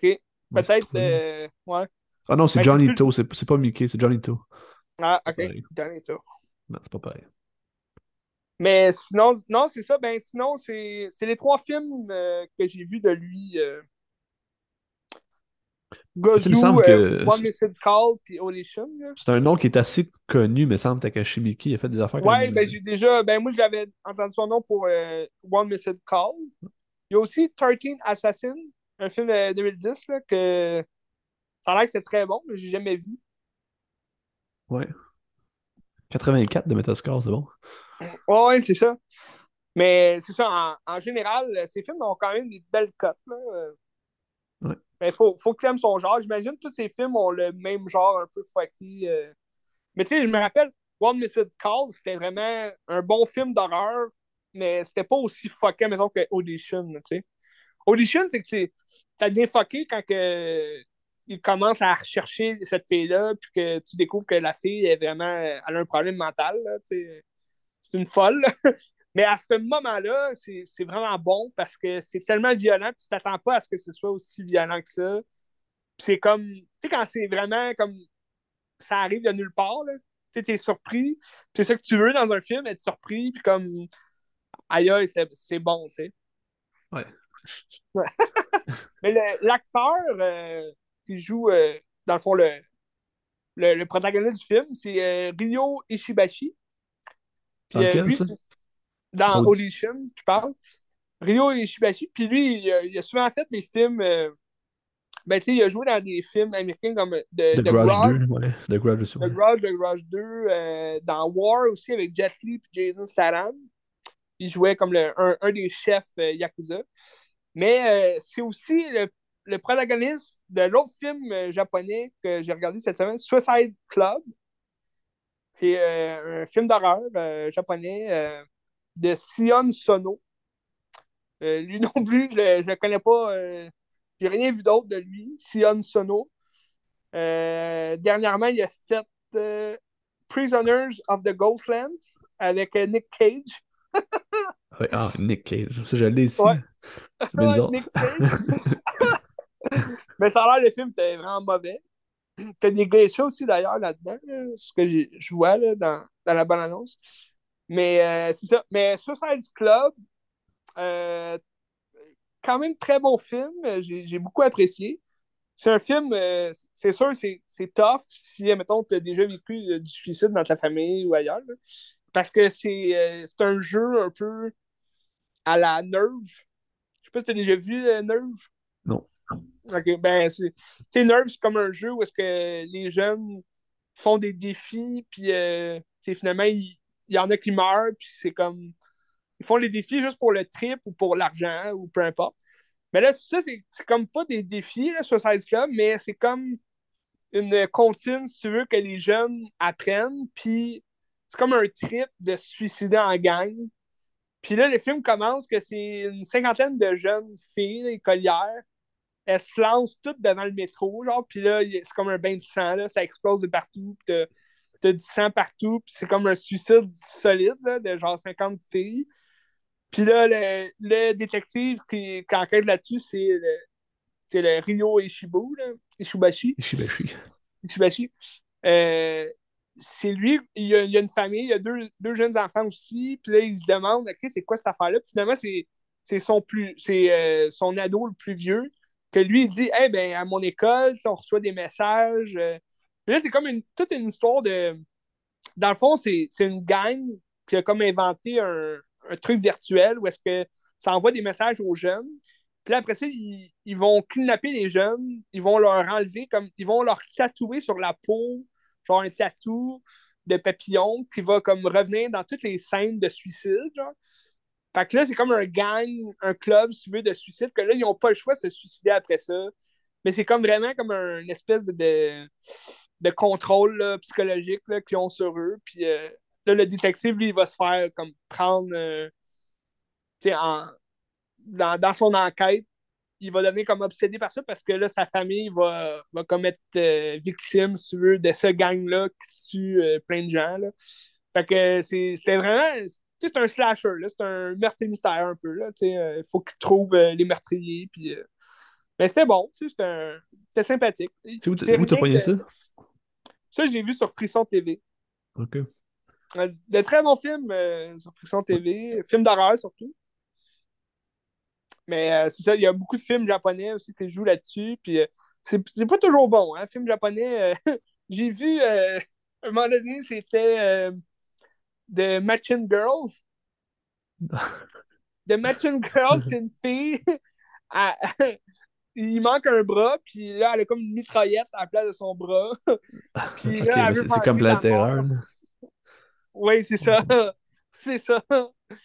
Mais, mais comme c'est vraiment stupide, là, puis c'est mal filmé. C'est comme. Euh, elle tient partout, puis là, elle va tirer dans, dans toutes les têtes qu'elle voit, puis. Euh, mais c'était vraiment pas bon là, comme film, Match and Girl. Mais, mais tu sais, c'est japonais aussi. Fait souvent, ça va être filmé vraiment ridiculement. Là. Le scénario, là, je parle, ça, ça va devenir. Euh, mais de Suicide Club, c'était quand même très bon. Euh. Mais je pense qu'il l'avait sur Tubi. Euh... Je sais pas s'il l'a encore sur Tubi, mais il l'avait sur Tubi. J'ai vu, il y a beaucoup de films japonais horreur là, sur Tubi. Il y a beaucoup d'affaires. Non, c'était peut-être Battle Royale qui était sur, euh, sur Tubi. Je pense pas que c'est japonais, ah, je ben, pense que c'est coréen. Battle Royale, Battle Royale, c'est un des très bons films japonais de style horreur. Ben, je sais pas, je sais pas coréen, Battle Royale, me semble. Euh, non, c'est japonais, me semble. C'est basé sur un manga. Euh... Ok, ça se peut. Ben, il me semble, dans mes souvenirs. Allez voir. Parce que les noms fitaient aussi japonais. Non, non, je veux pas être, euh, je veux pas juger selon les noms, là, mais... Ah ouais, c'est japonais.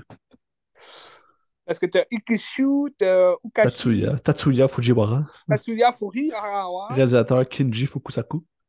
Oui, c'est ça.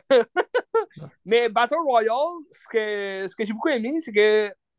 Puis ça, je vais t'en reparler aussi sur la série japonaise que j'ai regardée, mais euh, t'as beaucoup de, de, de, scènes qui rappellent beaucoup les mangas, puis euh, les batailles comme des animes, puis tout. Puis moi, moi c'est ça que j'aime aussi. Hein, quand je suis pas un fan de manga ou d'anime, mais dans un film live action, j'aime ça quand il rappelle ça, tu sais.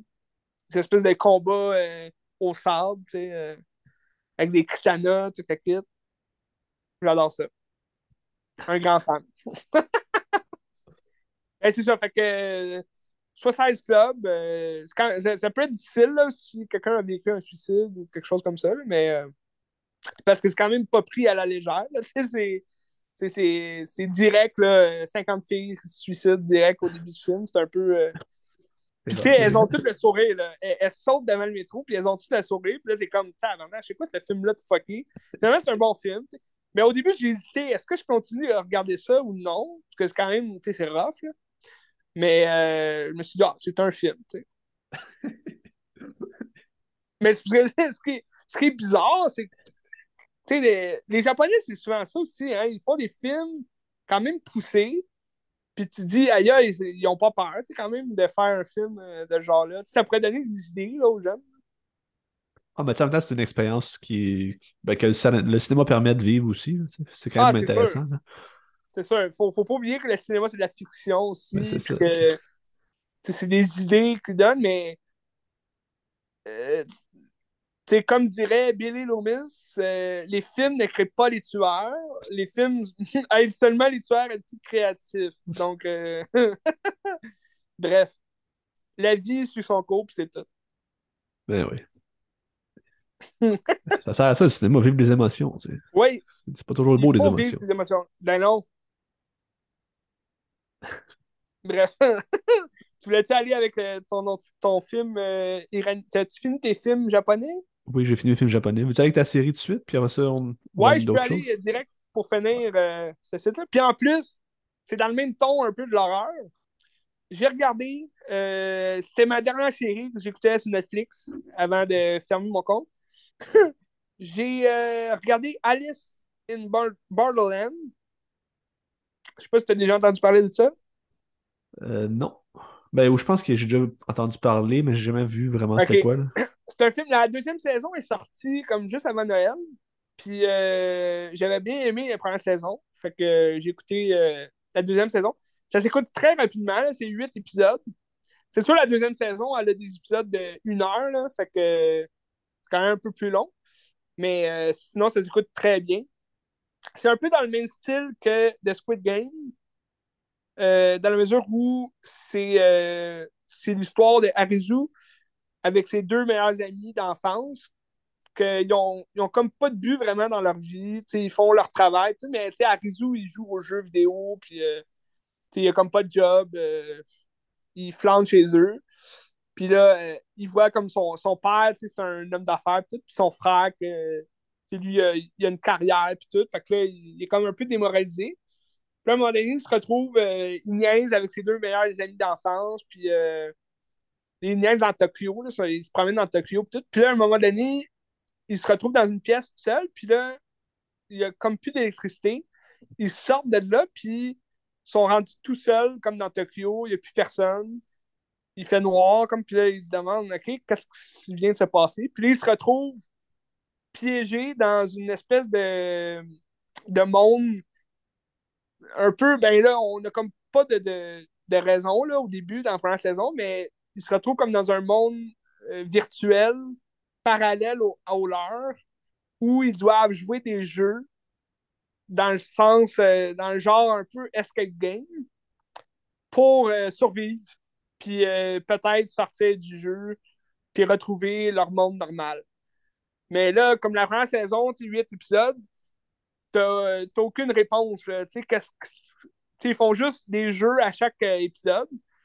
Là, c'est sûr, c'est des jeux mortels, évidemment. Euh, c'est comme des escape rooms que c'est basé sur toutes les cartes euh, d'un jeu de cartes. Tu sais, le, le 3 de pique, le 3 de cœur, le 3 de carreau. Bon. Puis là, chaque figure, ben, chaque symbole a sa, a sa raison d'être. Tu sais, comme le trèfle, ça va être un, jeu sur le travail d'équipe. Fait que là, il faut qu'ils travaillent en équipe pour se sauver la peau. Tandis que le, le pic, ça va être un jeu euh, plus sportif. Fait que tu n'es pas obligé d'être en équipe, mais c'est un jeu plus. Tu risques de courir pas mal, tu risques de faire pas mal d'affaires. Euh, tandis que le carreau, lui, ça va être plus intellectuel.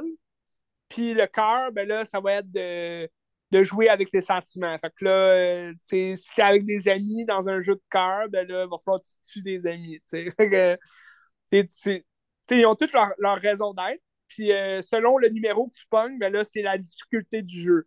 Fait que là, si t'es rendu un 10 de cœur, ben là, c'est le bordel en estique. Fait que euh, il, joue, euh, il apprend là, on, apprend avec eux en même temps, dans le fond, à connaître le jeu, comment jouer. Puis quand même des morts surprenantes, puis des moments quand même émotifs. c'est le fun, comme série, comme synopsis, je trouve ça quand même amusant ça a un petit peu un, lien avec euh, justement tes euh, décadences un peu, là, parce que c'est des morts souvent. Euh, c'est, tu t'attends des, bonnes twists, où ce que la personne meurt, puis tu t'attendais, ok, je pensais que ça allait être un personnage quand même plus développé que ça, finalement il est mort, sais. Mais c'est, ça qu'on aime aussi dans ce genre de, série-là. moi j'avais beaucoup aimé Squid Game, sans adorer, parce que oui, c'était le fun, mais je veux dire, à un moment donné, tu t'as comme pas comme pas de raison à tout ça, sauf à la fin, peut-être, il raconte une raison, mais c'est un peu surjoué aussi. C'était plus c'était coréen, je pense, le game. Fait que c'était différent. Tandis que là, dans Alice in Borderland, ça, c'est basé sur des mangas. Puis il y a déjà eu un anime aussi, un film anime, je pense, en 2014. Mais les mangas, euh, ce que j'ai lu, c'était de 2010 à 2016. Fait que, il y a quand même plusieurs histoires de ça. Fait qu'ils ont beaucoup de, trucs à, sous la dent là, pour créer euh, la série. Puis euh, ce que j'aime, c'est que tous les personnages sont vraiment bien représentés de, du manga, dans le sens que j'ai jamais lu le manga, mais j'ai vu comme des images toutes, puis les personnages ils ont toutes leur, euh, leur espèce de caractéristiques qui les définissent comme ils sont. Puis tu as des espèces de combats euh, dans certains jeux, il faut qu'ils se battent contre quelqu'un. Puis, euh, tu sais, comme vraiment des passes comme un peu euh, à la manga. Fait que, tu sais, c'est très bien filmé. Je trouve ça le fun à regarder. Si vous aimez les trucs japonais du même genre. Mais même si vous aimez pas les mangas ou les trucs japonais, ça ressemble pas à un. C'est vraiment unique en son genre, là, dans le sens qu'ils font des jeux, fait c'est très. C'est une intrigue, fait que c'est le fun à regarder quand même. Mais je le conseille quand même. Mais c'est une série qui est faite par Netflix ou ils ont acheté les droits puis ils diffusent? Euh, ben c'est euh, non non c'est vraiment fait par Netflix. Mais euh, sûrement Netflix japonais là. Parce que c'est très c'est japonais là tu sais mais c'est surprenant quand même que Netflix a une bonne série. Parce que pour vrai tout ce qu'ils font basé sur soit des mangas ou des jeux vidéo ou, tout ce que j'ai vu en tout cas là c'est pourri pour vrai c'est ils ratent toujours leur coup tu sais, moi, là, quand je vois, mettons, je mets, je regarde jamais une série euh, dès la première saison. Sauf si c'est vraiment intriguant, puis ça me, ça me donne le goût de la regarder. Mais souvent, je vais laisser aller le temps, puis je vais la regarder quand il va y avoir au moins deux saisons. Parce que quand je vois qu'une série a été annulée après une saison, tu peux me croire que j'enlève ça de ma watchlist en tabarouette, puis jamais je vais écouter ça. Sais, pourquoi commencer une série quand que tu le sais qu'après une saison, ils ont annulé la série puis c'est, le bordel? C'est dans le sens que je vais pas perdre mon temps à regarder cette série-là. Tu sais, c'est, un peu la même chose qu'ils ont fait avec euh, Cowboy Bebop. Je sais pas si tu connais un peu ça, c'est un, manga, il y a aussi un anime. Puis, euh, tu sais, ils ont annulé ça après une saison. Mais moi, je n'avais pas écouté la première saison, mais les critiques, c'était vraiment mauvais. fait que, ils ont annulé ça. Fait que, tu sais, moi, je me dis, bon, je n'écouterai jamais ça. Tu sais, je l'ai enlevé de ma watchlist. Même chose pour Resident Evil, que même selon l'annonce, ça ne m'intriguait pas pantoute. Là. Ils ont l'air d'avoir vraiment changé tout le jeu. Tu sais, à la place de faire quelque chose de vraiment ressemblant au jeu, vu que, si on a eu des films qui ne ressemblaient pas du tout au jeu, juste des fois des petites, euh, des petites références ici et là. Mais à la place de faire une série sur vraiment les personnages du jeu, tout le kit, ils ont décidé de faire une série complètement différente. Puis j'avais juste écouté le premier épisode, puis pour vrai, je me suis endormi, puis c'était plate vraiment euh, solide. C'était une série euh, en live action? Ouais, c'est une série en live action de Resident Evil, de Resident, Evil par Netflix. Mais ça a été annulé, là. Euh, ils feront pas d'autres saisons, fait que t'enlèves ça de ta, ta, ta watchlist. Mais c'est ça, on dirait, ils font tellement d'affaires, puis ils essaient tellement de, de renouveler quelque chose que c'est pas bon. Là. Je savais pas que ça existait, ça. Ouais, ben pour eux, ça a passé. Euh, ben, les critiques sont vraiment mauvaises. Là. Ça a l'air que c'est vraiment pas bon. J'avais pas aimé le premier épisode. Puis là, bon, ça me confirme que j'écouterai pas le restant de la série. parce que. Mais bref, euh, c'est ça. Alice in Borderland, je trouve que c'est une des bonnes séries que Netflix a, réussi. Euh, avec ça, bon, t'as Stranger Things, que la saison 5 euh, s'en vient plus en 2024. Là. Ça a l'air que c'est long là, avant d'avoir la cinquième saison. Fait que faut leur laisser le temps. moi, je me dis, plus ça prend de temps, mieux c'est. ça va être meilleur, c'est ça. Ça va être meilleur, tu sais. Puis, euh, sais que la saison 4, ça a été long avant de l'avoir. Puis, finalement, c'était top notch. Fait que c'est ça. Puis, moi, j'attends. Je vais sûrement apprendre pour un mois, comme je te disais, là, Netflix pour euh, finir la série de Cobra Kai. Saison 6 qui arrive cette année. J'ai regardé la saison. Je t'en avais pas parlé. J'ai regardé la saison 5. Euh, ça s'écoute en trois jours, ça, parce que c'est 10 épisodes de genre une demi-heure, 45 minutes. Mais ça s'écoute très bien. Puis euh, pour la saison 5, il était vraiment sa coche. j'ai très hâte de voir la saison 6. C'est la finale de, de la série. Fait que j'ai hâte de voir ce qu'ils vont faire là-dessus. J'espère qu'ils vont pas rater la, dernière saison. Parce que là, les cinq premières saisons étaient bonnes. Fait que hâte de voir ça. Surtout si tu es un fan de Karate Kid, je le conseille. Très fortement. Puis là, c'est ça. Fait que pour Netflix, moi, pour l'instant, je suis plus abonné, euh, j'ai plus Netflix, mais j'ai quand même plusieurs films euh, et séries de Netflix que je vais te parler sûrement dans un prochain podcast. Je vais te faire ça. Excellent. Excellent! Veux-tu jouer avec un film, euh, je dirais pas que mon film iranien tout de suite, avec mon film québécois que j'ai capoté. Oh, tu ok. J'avais dit que je regarderais Souterrain de Sophie Dupuis. Là. Oui! Est son deuxième long métrage après Chien Garde. Qui était... Moi, j'ai beaucoup aimé Chien Garde. Je sais pas si tu avais aimé ça, toi. Euh, je l'ai pas vu. Ah, t'as pas vu Chien Garde? Shit. Ok. Non. Ben, c'est comme du film de genre un peu. Le film qui euh, se trouve à Verdun. Exactement. Ouais. C'est ben, une affaire de gang de rue. pendant que j'y là, puis j'ai jamais vu le tournage. ben, c'était bon, c'était très bon. Ouais. Puis euh, là, il y a une sorte souterrain qui se passe dans le bout de Val d'Or. C'est dans le, le, monde des, des, mineurs, dans le fond, c'est des mines. Ouais, très particulier quand même. C'est pas un sujet qui est sexy, c'est pas des personnages qui sont sexy, parce que pour moi, c'est comme les boys club un peu de la construction. C'est un peu comme. Ouais. Là, je veux pas être méprisant, mais c'est un peu une gang de crétins. c'est des sujets d'imbéciles. Mais c'est pas, pas nécessairement des, des crétins, c'est juste que c'est l'archétype, puis il faut que tu rentres dans le moule aussi. C'est un peu ça que le film parle. Ouais. Puis, euh, dans le fond, même si les gens, je trouve, c'est des épais dans le film, les personnages, j'ai quand même de l'empathie envers eux, parce que je vois juste des gens qui savent mal gérer leurs émotions, puis savent pas comment comme, communiquer. Puis le film parle de ça, puis t'es comme, oh wow, c'est quand même beau, c'est bien fait, parce que ça, a, ça a été facile de détester les personnages, tu sais, puis c'est pas le cas. Ouais. Puis dans le fond, le film, ça se passe à Val d'Or, puis là, tu te rends compte que euh, le personnage principal, c'est Maxime. Puis il y a eu un accident de char qui a laissé un de ses amis euh, avec genre un traumatisme crânien qui a perdu la parole, euh, il parle mal, tu sais. Puis il a perdu l'usage d'une main, puis il marche mal, tu sais. Là, son père, tout le monde travaille dans la mine dans ce village-là parce que c'est de même, tu sais, c'est comme la ville de la mine. Mm-hmm. Puis euh, là, son père, c'est James Heineman.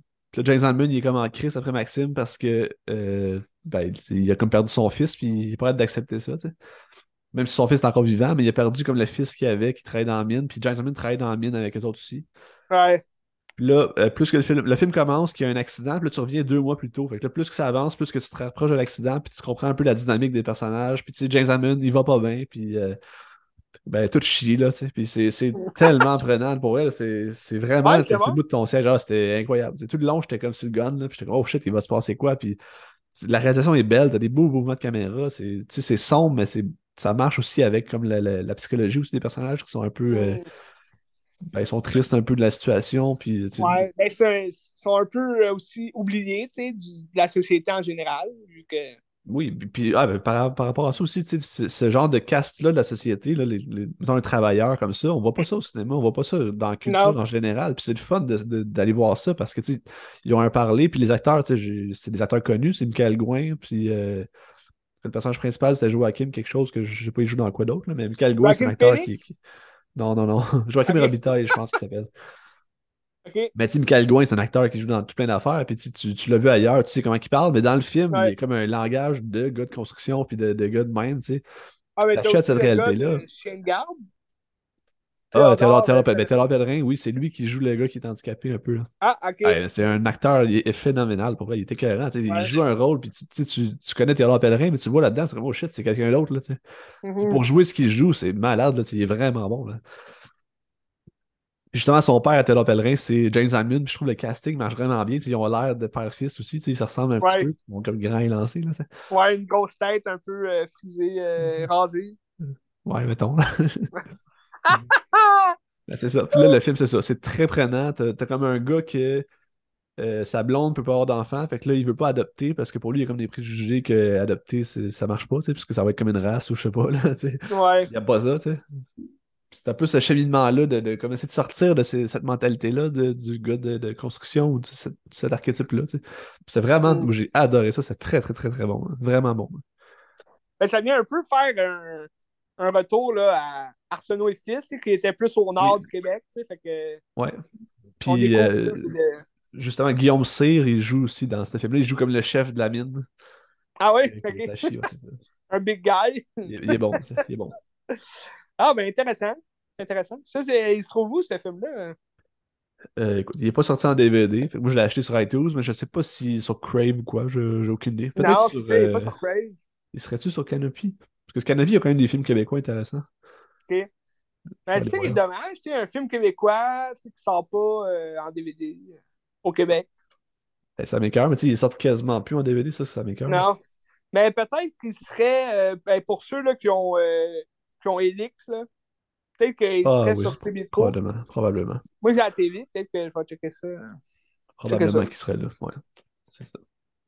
Parfait. Ben écoute. Euh, je te conseille fortement, c'était très bon. Ouais, tu, me donnes l'eau à la bouche. Ouais.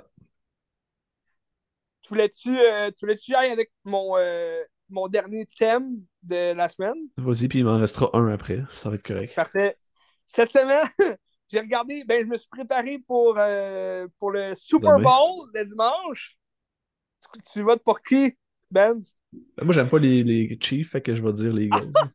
Sauf que moi, mon club est rendu pas très bon, fait que c'est correct. Les Eagles. Les Pats ben, sont pourris. Ben, moi, moi aussi, euh, j'aimerais ça que les Eagles gagnent. Juste parce que j'aime euh, j'aime les ailes. Fait que j'ai regardé... Ils ont une bonne équipe, là. Ils ont une bonne équipe, les Eagles. Ben oui, ben j'imagine. J'ai regardé euh, deux films de football que j'avais jamais vus. Euh, parce que je suis quand même un grand fan euh, des films typiques là, de, des biographies sur le football. Tout. Il y en a certains que c'est mes meilleurs films quasiment, dont Remember the Titan, petit bon film avec Denzel Washington. sinon, j'avais bien aimé aussi Friday Night Light avec Billy Bob Thornton, un film de Peter Berg.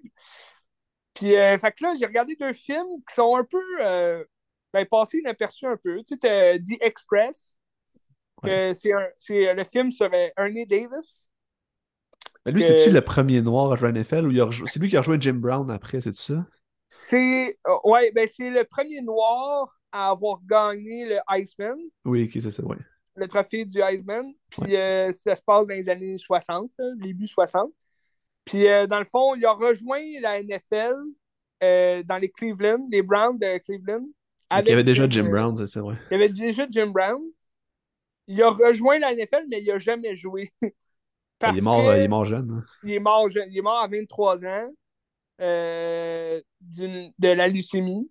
Puis, dans le fond, il a, su qu'il était malade au moment où il commençait comme à se pratiquer avec le club. Fait que c'est un peu dommage mais il courait vraiment vite, puis euh, c'était, euh, c'était, ça a l'air que c'était un grand joueur. Fait que, moi, je, je, le connaissais de nom, mais été surpris. Je savais pas qu'il était mort aussi jeune. Puis, euh, je, je, pense, ce que j'avais entendu, c'est que c'était le premier noir là, à avoir gagné le Iceman. Mais c'est ça. Peut-être que sûrement, s'il serait survécu, on l'aurait sûrement plus connu de nom. Là. Il serait devenu encore plus une légende, mais c'est déjà une légende pour ce qu'il a fait. Mais le film en soi, j'ai pas tant trippé. C'est pas un film. C'est un film de 2008 de Gary. Euh, c'est quoi son nom? un peu, je vais aller chercher ça. Euh, Gary Fleder. Il a fait euh, quand même pas mal de films, ce gars-là, mais souvent des films un peu à, rabais, comme on dit, des films un peu qui passent. Il a fait, dans les dernières années, là, il a fait Homefront avec Jason Statham, un film d'action. Sinon, Impostor, je vais t'en parler dans un autre podcast. Je l'ai VHS, j'ai écouté, c'était pas tant bon. Kiss the Girl, c'est quand même un bon film. Mais bref, il a fait des films peu connus. Euh, tandis que là, The Express, que ça aurait pu être un gros film quand même sur euh, une vedette sportive euh, de cette renommée-là.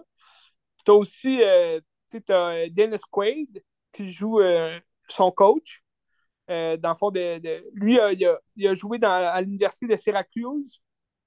c'est là qu'il a été connu. Puis, dans les années fin 50, début 60, les Noirs sont, sont pas acceptés partout encore. Ben, c'est dans ce film-là qu'ils s'en vont euh, jouer côté Longhorns au Texas, puis ça fout la merde, hein, c'est ça?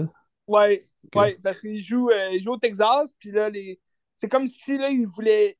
Le, coach, il veut pas comme qu'il fasse des touchdowns parce qu'il sait que ça va comme enflammer la population, puis là, ils voudront pas, tu sais. Ça peut être un, gars blanc de l'autre équipe qui fait un, touchdown, mais lui, tu sais, il veut pas. Puis là, Ernie Davis, euh, lui, disait, ben là, sais, moi, je veux juste jouer, je veux juste gagner. Tout. Mais ce que j'ai moins aimé, c'est bon parce que dans le film, tu as beaucoup euh, cette histoire-là, justement, au niveau racial. Tout.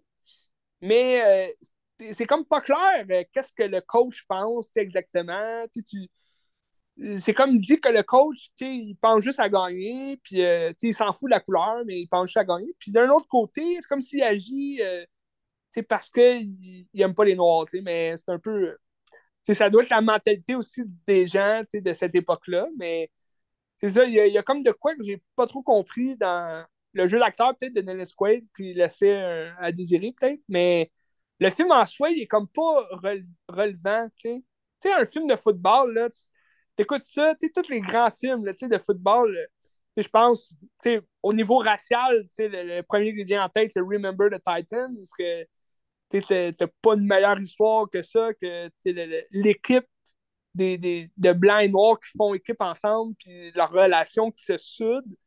Mais tu n'as pas cette émotion-là dans The Express. Sais oui, ça va être le, film générique un peu euh, du, de, l'histoire raciale où ce que les blancs de l'équipe finissent par accepter les noirs, si tu veux. Mais ça m'a pas fait. Non, non, mais tu sais, ça m'a pas fait verser de larmes. Tu sais, t'as, as tout le temps le, le, white man raciste qui, qui va euh, niaiser le noir, le nouveau noir dans l'équipe au début. Puis là, finalement, il va devenir son ami parce qu'il va voir que c'est un grand joueur. Puis il va dire Hey, on est une équipe finalement, ça va-tu, je peux-tu t'aider? Que, mais mais tu sais, même dans les matchs que tu les vois jouer, c'est comme pas, euh, c'est pas relevant. Tu n'as pas de musique exceptionnel qui fait en sorte que la nostalgie de punk, puis comme un bon film de football, tu écoutes tous les films, même euh, We Are the Marshall, c'est très nostalgique parce que justement, c'est une grande tragédie qui a frappé cette université-là, mais quand ils jouent au football, tu as comme cet aspect-là de, tu veux qu'ils gagnent parce que tu veux qu'ils retrouvent justement la grandeur de, leur nom. Euh, même chose, Friday Night Light, c'est un film très particulier de football parce que c'était plus. Euh, T'arrivais plus dans la, le drame de la ville, si tu veux, là, que finalement ils veulent gagner, mais là ils perdent leur meilleur joueur. Fait que là, ils sont comme euh, déboussolés, puis là, ils perdent plein de matchs. Puis à la fin, ils se retrouvent au championnat, puis là, tu, veux qu'ils gagnent, puis finalement, ils perdent. C'est très particulier comme, comme fin. Mais euh, quand tu regardes The Express, c'est comme pas ce, je sais pas, cette, euh, cette émotion. Il n'y a pas le thrill du C'est pas le thrill, tu sais. Mais c'est une histoire très biographique euh, sur la personne. Puis euh, ça ressemblait pas mal une biographie un peu comme euh, l'histoire de Vince Papalole. Ouais, ouais, Invincible, c'est ça? L'Invincible, ouais, avec Mark Wahlberg. C'est un peu le même genre, tu sais. mais je te dirais que ce film-là, L'Invincible, ça ressemble plus à l'autre film que j'ai regardé de football. Puis un film assez récent, American Underdog. C'est euh, l'histoire de Kurt euh, ah oui, Kurt Warner. Ben ah oui. C'est bon, ça va la plate. Ben pour vrai, Kurt Warner, je le connaissais pas. Je suis pas, euh, bon, je suis pas un grand amateur de football non plus. Là. Je connais pas les grands titres. Mais ça m'a fait connaître ce, ce gars-là. Puis pour vrai, le, le, film en soi, il est pas très bon. C'est pas, pas un film. Tu sais, ça a été fait un peu à petit budget. Là, ben, ça a l'air cheap. Là. Ouais, ça a l'air cheap. Parce que c'est l'est aussi. Mais tu cette espèce de thrill-là que je te parle, que The Express avait pas, tu l'as quand même pas mal dans ce film-là, surtout à la fin. Mais c'est juste que c'est long. Euh, son histoire est longue. Le, film dure 1h52. C'est pas si long comme film. C'est assez, euh, assez cliché là, pour un film de ce type-là. Mais c'est juste que son histoire est très longue parce que là, c'est comme l'histoire. Euh, le gars est à l'université, puis c'est un quarterback. Puis, tu sais, il est bon dans son équipe, tout, mais là, il essaie de se faire repêcher par la NFL, puis finalement, ça marche pas. Euh, là, entre-temps, il rencontre euh, une fille, c'est Anna Paquin, qui joue euh, sa, blonde. Puis là, elle, elle a comme déjà deux enfants, dont un autiste. Fait que tu parles comme tu, tu, tu vois comme sa relation avec, avec elle, que ça se développe. Mais là, finalement, il n'y a plus de job, il n'y a plus rien. Fait que ils sont comme pauvres, les deux. Puis il travaille dans une épicerie. Puis là, je pense que ça, c'est comme la, grosse affaire de ce joueur-là parce que il, travaillait dans une épicerie, puis cinq ans plus tard, il jouait pour la NFL. Fait que là, ça montre comme que c'est un pauvre qui devient riche dans le fond. mais, tu sais, le gars, c'est un bon quarterback, mais euh, il est comme un peu entêté. Puis euh, là, il travaille dans une épicerie, puis euh, ça ne tente pas là, de travailler là toute sa vie il se fait offrir par un, coach qui arrive de nulle part, mais il se fait offrir de jouer pour la euh, l'Arena Football. Je sais pas si tu connais. Moi, je connaissais pas. Mais c'est le fun parce que ce film-là, ça te fait découvrir euh, ce, type de football-là. Que ça se passe dans un dans une arène. Euh, où, où est-ce qu'il jouait, lui, c'était dans un, un ranch. c'était comme une arène fermée c'est un terrain synthétique, là, puis le terrain est plus petit, puis euh, là, il jouait, il était quarterback pour euh, l'équipe euh, du coin, puis ça a l'air que c'était payant parce qu'il se faisait, mettons, 100$ du touchdown. Fait que, s'il faisait plusieurs touchdowns, ben il faisait comme plusieurs centaines de piastres. Fait que c'est sûr que ça lui donnait plus d'argent. Puis en même temps, il jouait, mais c'est un autre style de football. C'est un football plus comme Ultimate, tu veux, là, ça, ça se plaque plus, il n'y a comme pas de règles. Puis, euh, fait que là, entre-temps, lui, il devient comme une star de ce type de football-là. Ça, c'est euh, milieu 90. Puis euh, là, il se fait repêcher finalement par les, les Rams. les Rams. Saint-Louis à l'époque. Saint-Louis, c'est ça. Saint-Louis. Fait qu'il vient comme. il se fait repêcher, mais il est comme deuxième quarterback, si tu veux. Là. Fait qu'il s'entraîne tout. Parce qu'il avait déjà eu la chance plus tôt d'aller dans la NFL pour les Green, euh, les green Pack. Euh, Packers de Green Bay. Packers de Green Bay. J'ai inversé les noms. Puis finalement, il a, il, a, comme eu la chienne, il a comme été pissou, fait qu'il n'a pas, été, euh, pas été choisi pour cette équipe-là. Fait que là, c'est comme son retour sur la NFL, puis là, c'est de voir comment il grandit là-dedans. Parce que là, en plus, je ne savais pas, mais c'est encore Dennis Quaid qui joue le coach des Rams. Fait que ça fait un petit lien entre les deux films. Mais c'est ça. Mais je trouvais le, côté plus touchant de l'histoire de football. tu le ressens plus dans ce film-là aussi. Fait que c'est quand même. je te dirais, la, deuxième, la, première partie du film est quand même assez longue parce que c'est une histoire pas tant intéressante. Là, tu veux pas vraiment connaître euh, tous ces aspects de la vie. Puis des fois, c'est long. Il fait juste comme jaser avec Anna Paquin ou ben il fait juste comme jouer avec le, fils autiste. Puis tu apprends que c'est un, t'apprends que c'est un bel humain derrière le joueur de football, mais tu t'en fous un peu. Là, tout ce que tu veux, c'est le voir jouer au football. Puis ça, ben, ça arrive vraiment comme à la moitié du film. Là, ça devient intéressant quand il commence à jouer dans l'aréna football.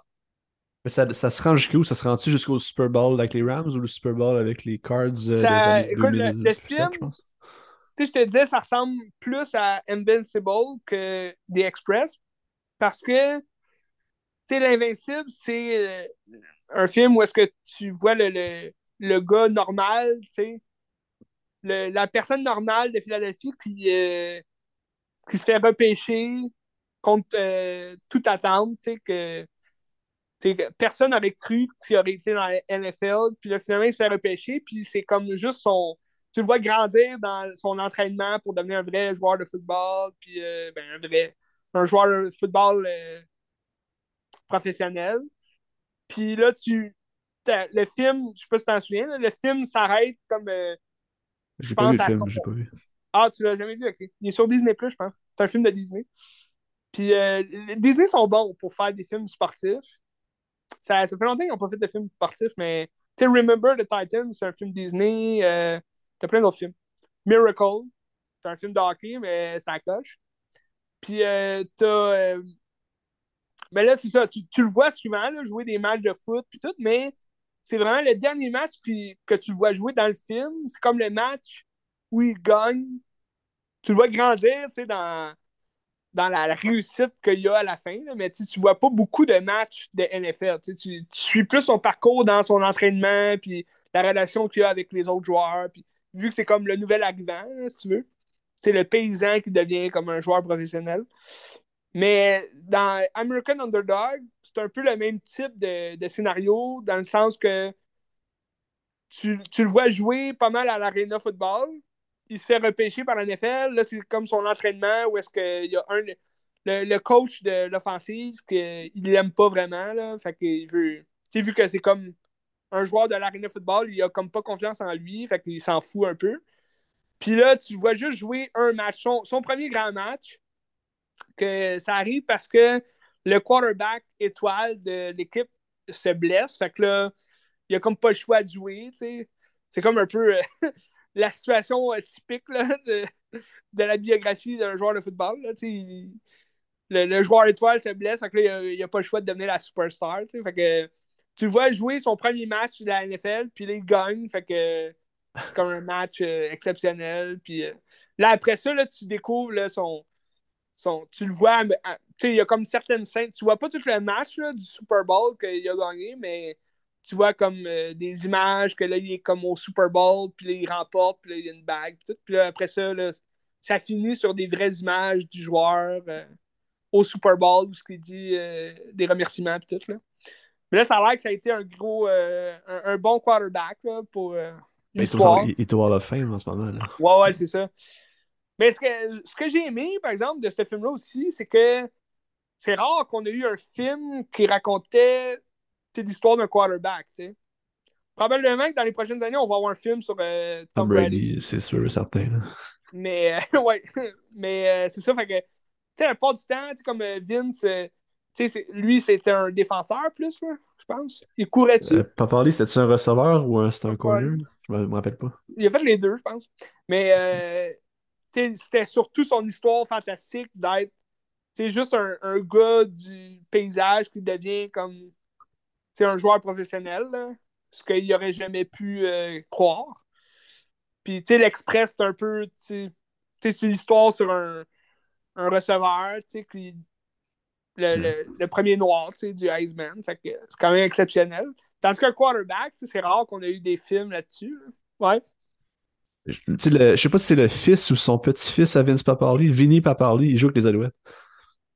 C'est vrai? Il, il jouait, là, en tout cas. Je sais pas s'il est encore avec eux cette année, là, mais il jouait avec eux autres.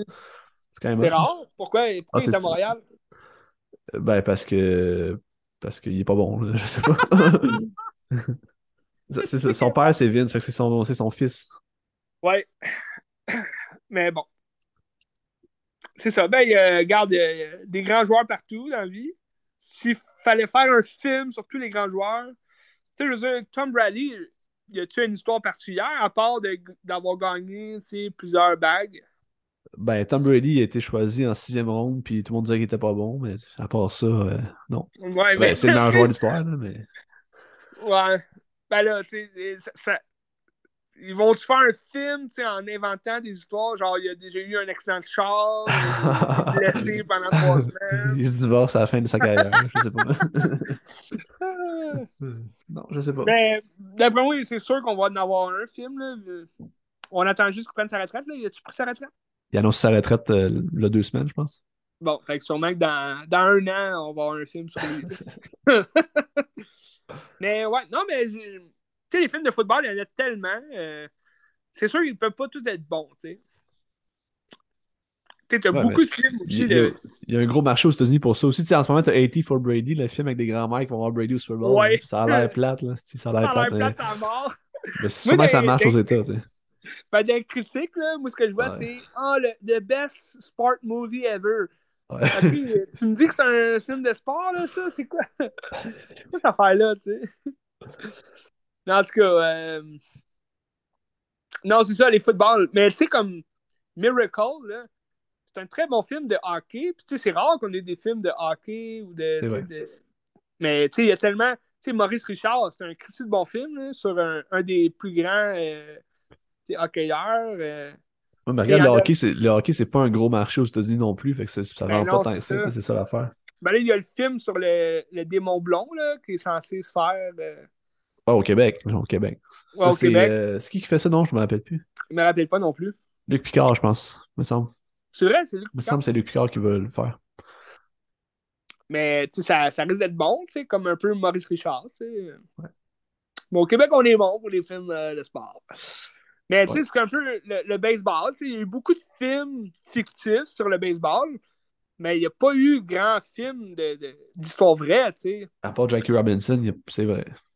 Il y a eu 42. Euh, en, parlant de, en, parlant de, Jackie Robinson, tu as Chadwick Boseman qui joue euh, un, un, un, autre euh, footballeur. Là. Après Ernie Davis, c'était de Little quelque chose, là, Little Young, quelque chose comme ça. Mais tu le vois comme c'est Chadwick Boseman qui joue. Puis là, tu te dis, ah, Chadwick, toujours aussi fidèle à lui-même, il joue des personnalités noires connues. Fait que, c'est ça. Mais ouais, non, euh, Jackie Robinson. Sinon, tu sais, t'as pas mal de films fictifs, comme on parle de Dennis Quaid. Tu Disney a fait euh, The Rookie, tu sais, début 2000, fin, fin 90, début 2000. Que c'est un joueur de baseball qui grandit là-dedans, mais sinon, le baseball, ça pourrait être très intéressant, un film sur le baseball, puis ils en font pas. Ouais. Mais bref. Des choses qui arrivent.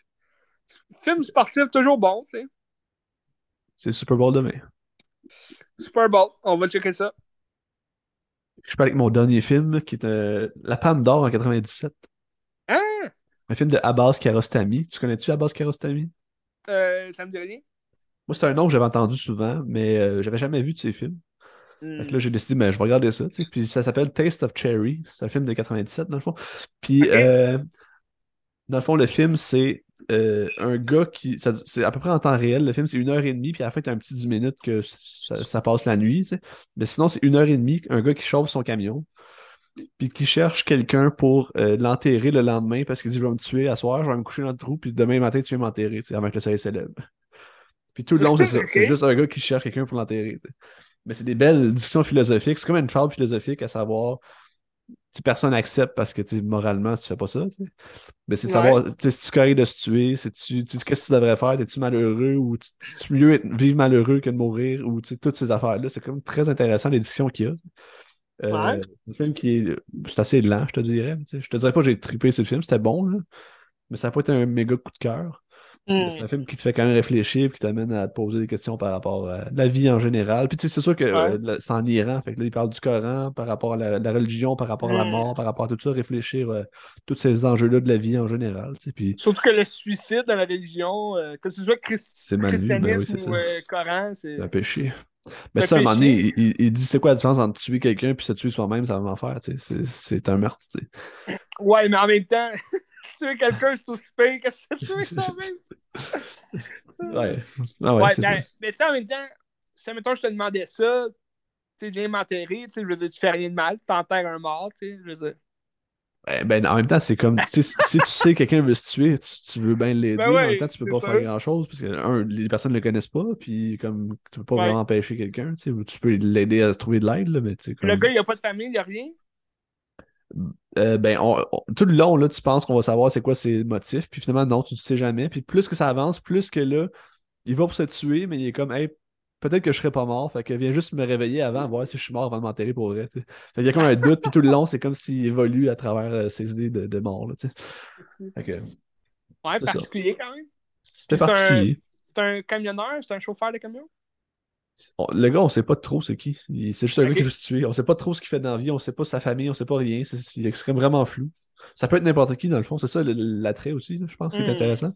C'est ça peut être Ouais. moi, ça peut être toi, tu sais, puis Ça peux peut être euh, les deux. Ouais, ouais. Ben, c'est ça, tu sais. Fait que tu t'identifies de même parce qu'il n'y a pas de caractéristiques, c'est juste un gars random, tu sais, puis qui veut juste mourir. que Là, tu, tu te mets dans sa peau, puis euh, c'est Mm. ça. Ça te fait réfléchir. C'était bien. Moi, j'ai aimé ça. C'était- Ben, c'est sûr que c'est une femme d'or.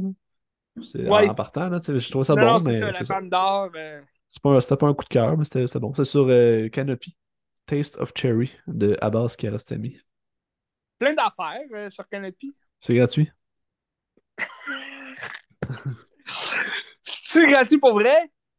Ben, c'est gratuit euh, quand t'as les, quand, quand t'as les bonnes méthodes. Quelque chose d'autre qui est gratuit? Qu'est-ce que tu regardes? Le podcast. Toujours là. Toujours gratuit. Ouais.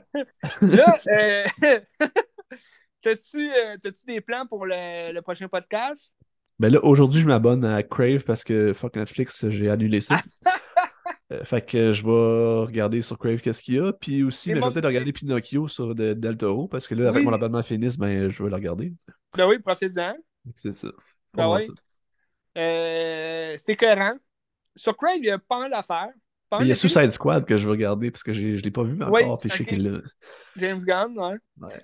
Mais t'as euh, aussi Peacemaker que je vais te parler euh, probablement à un moment donné, là, que j'ai regardé, mais c'est comme la suite, veux, là, de Suicide Squad. Que si t'écoutes Suicide Squad, euh, tu pourrais écouter euh, si, si t'as aimé ça, là. Parce que c'est James Gunn aussi. Mais euh, sur euh, Crave, ouais, ben, tu sais, comme je te disais, en ayant plus Netflix, ça permet aussi d'écouter euh, plus d'affaires sur les autres streamings. Tu sais, quand t'as plein de streaming à un moment donné, tu sais, t'as comme trop de streaming, trop d'affaires, ben ouais. Yeah. Bref, euh, semaine prochaine, grosse nouveauté au cinéma, Ant-Man, Quantum. Mania. Très hâte de voir ce film-là. Là, tu vas-tu taper comme 35 films avant d'aller le voir? Là? Euh, je pense pas me taper 35 films. Ok. Je pense, je pense que je vais regarder tous les Ant-Man, c'est sûr, là, les deux, les deux premiers. Euh, puis je vais probablement écouter euh, Avengers Infinity War puis Endgame, juste avant. Parce que, euh, selon moi, pour moi, c'est comme euh, la phase 4 n'a jamais existé. C'était tellement des mauvais films que là, je vais, je veux voir parce que le- c'est censé être, c'est le premier film de la phase 5, puis là, il faut que ce soit comme le, le, le top du top. là. Parce que si c'est mauvais, pour vrai, la phase 5, ça va être écœuramment mauvais. Là. Fait que... Surtout que le prochain Marvel, ben, le, le prochain film du MCU, c'est The Marvels, que j'ai aucune attente pour ce film-là, puis euh, ça m'intéresse vraiment zéro. Fait que j'ai hâte de voir quand même le Ant-Man, c'est top notch. euh, je vais peut-être donner un coup d'œil euh, sur la suite, là, mais en même temps, le Marvels, je suis sûr que ça va être pourri. Fait que faut au moins avoir un bon film là, qui commence la phase 5. là. Fait que j'ai hâte. J'ai hâte de voir. À suivre. Mais en même temps, Hitman, j'ai j'ai aimé les deux premiers films. Euh, c'est un personnage que j'aime beaucoup. Puis euh, l'annonce du troisième euh, me, me rend heureux quand même. On voit Bill Murray dedans. C'est quand même bon. C'est vrai. Ouais. Ben, ça, ça a l'air- prenant, ça a l'air quand même spectaculaire. Ça a l'air. ben, je vais voir. tu sais. Surtout que tu as le, t'as le nouveau big vilain là, dedans, Kang. Fait que j'ai hâte de voir comment il va le personnalifier. euh, ça a l'air intéressant. On va se parler de ça la semaine prochaine. D'ici là, euh, prends soin de toi. Toujours. Bon. Super Bowl demain. Bon Super Bowl. J'espère que tu vas manger les ailes de poulet. Je sais pas. OK? On verra. le classique barbecue. Ok, C'est ça. C'était euh, c'était tout pour euh, ce podcast-ci à Qu'est-ce que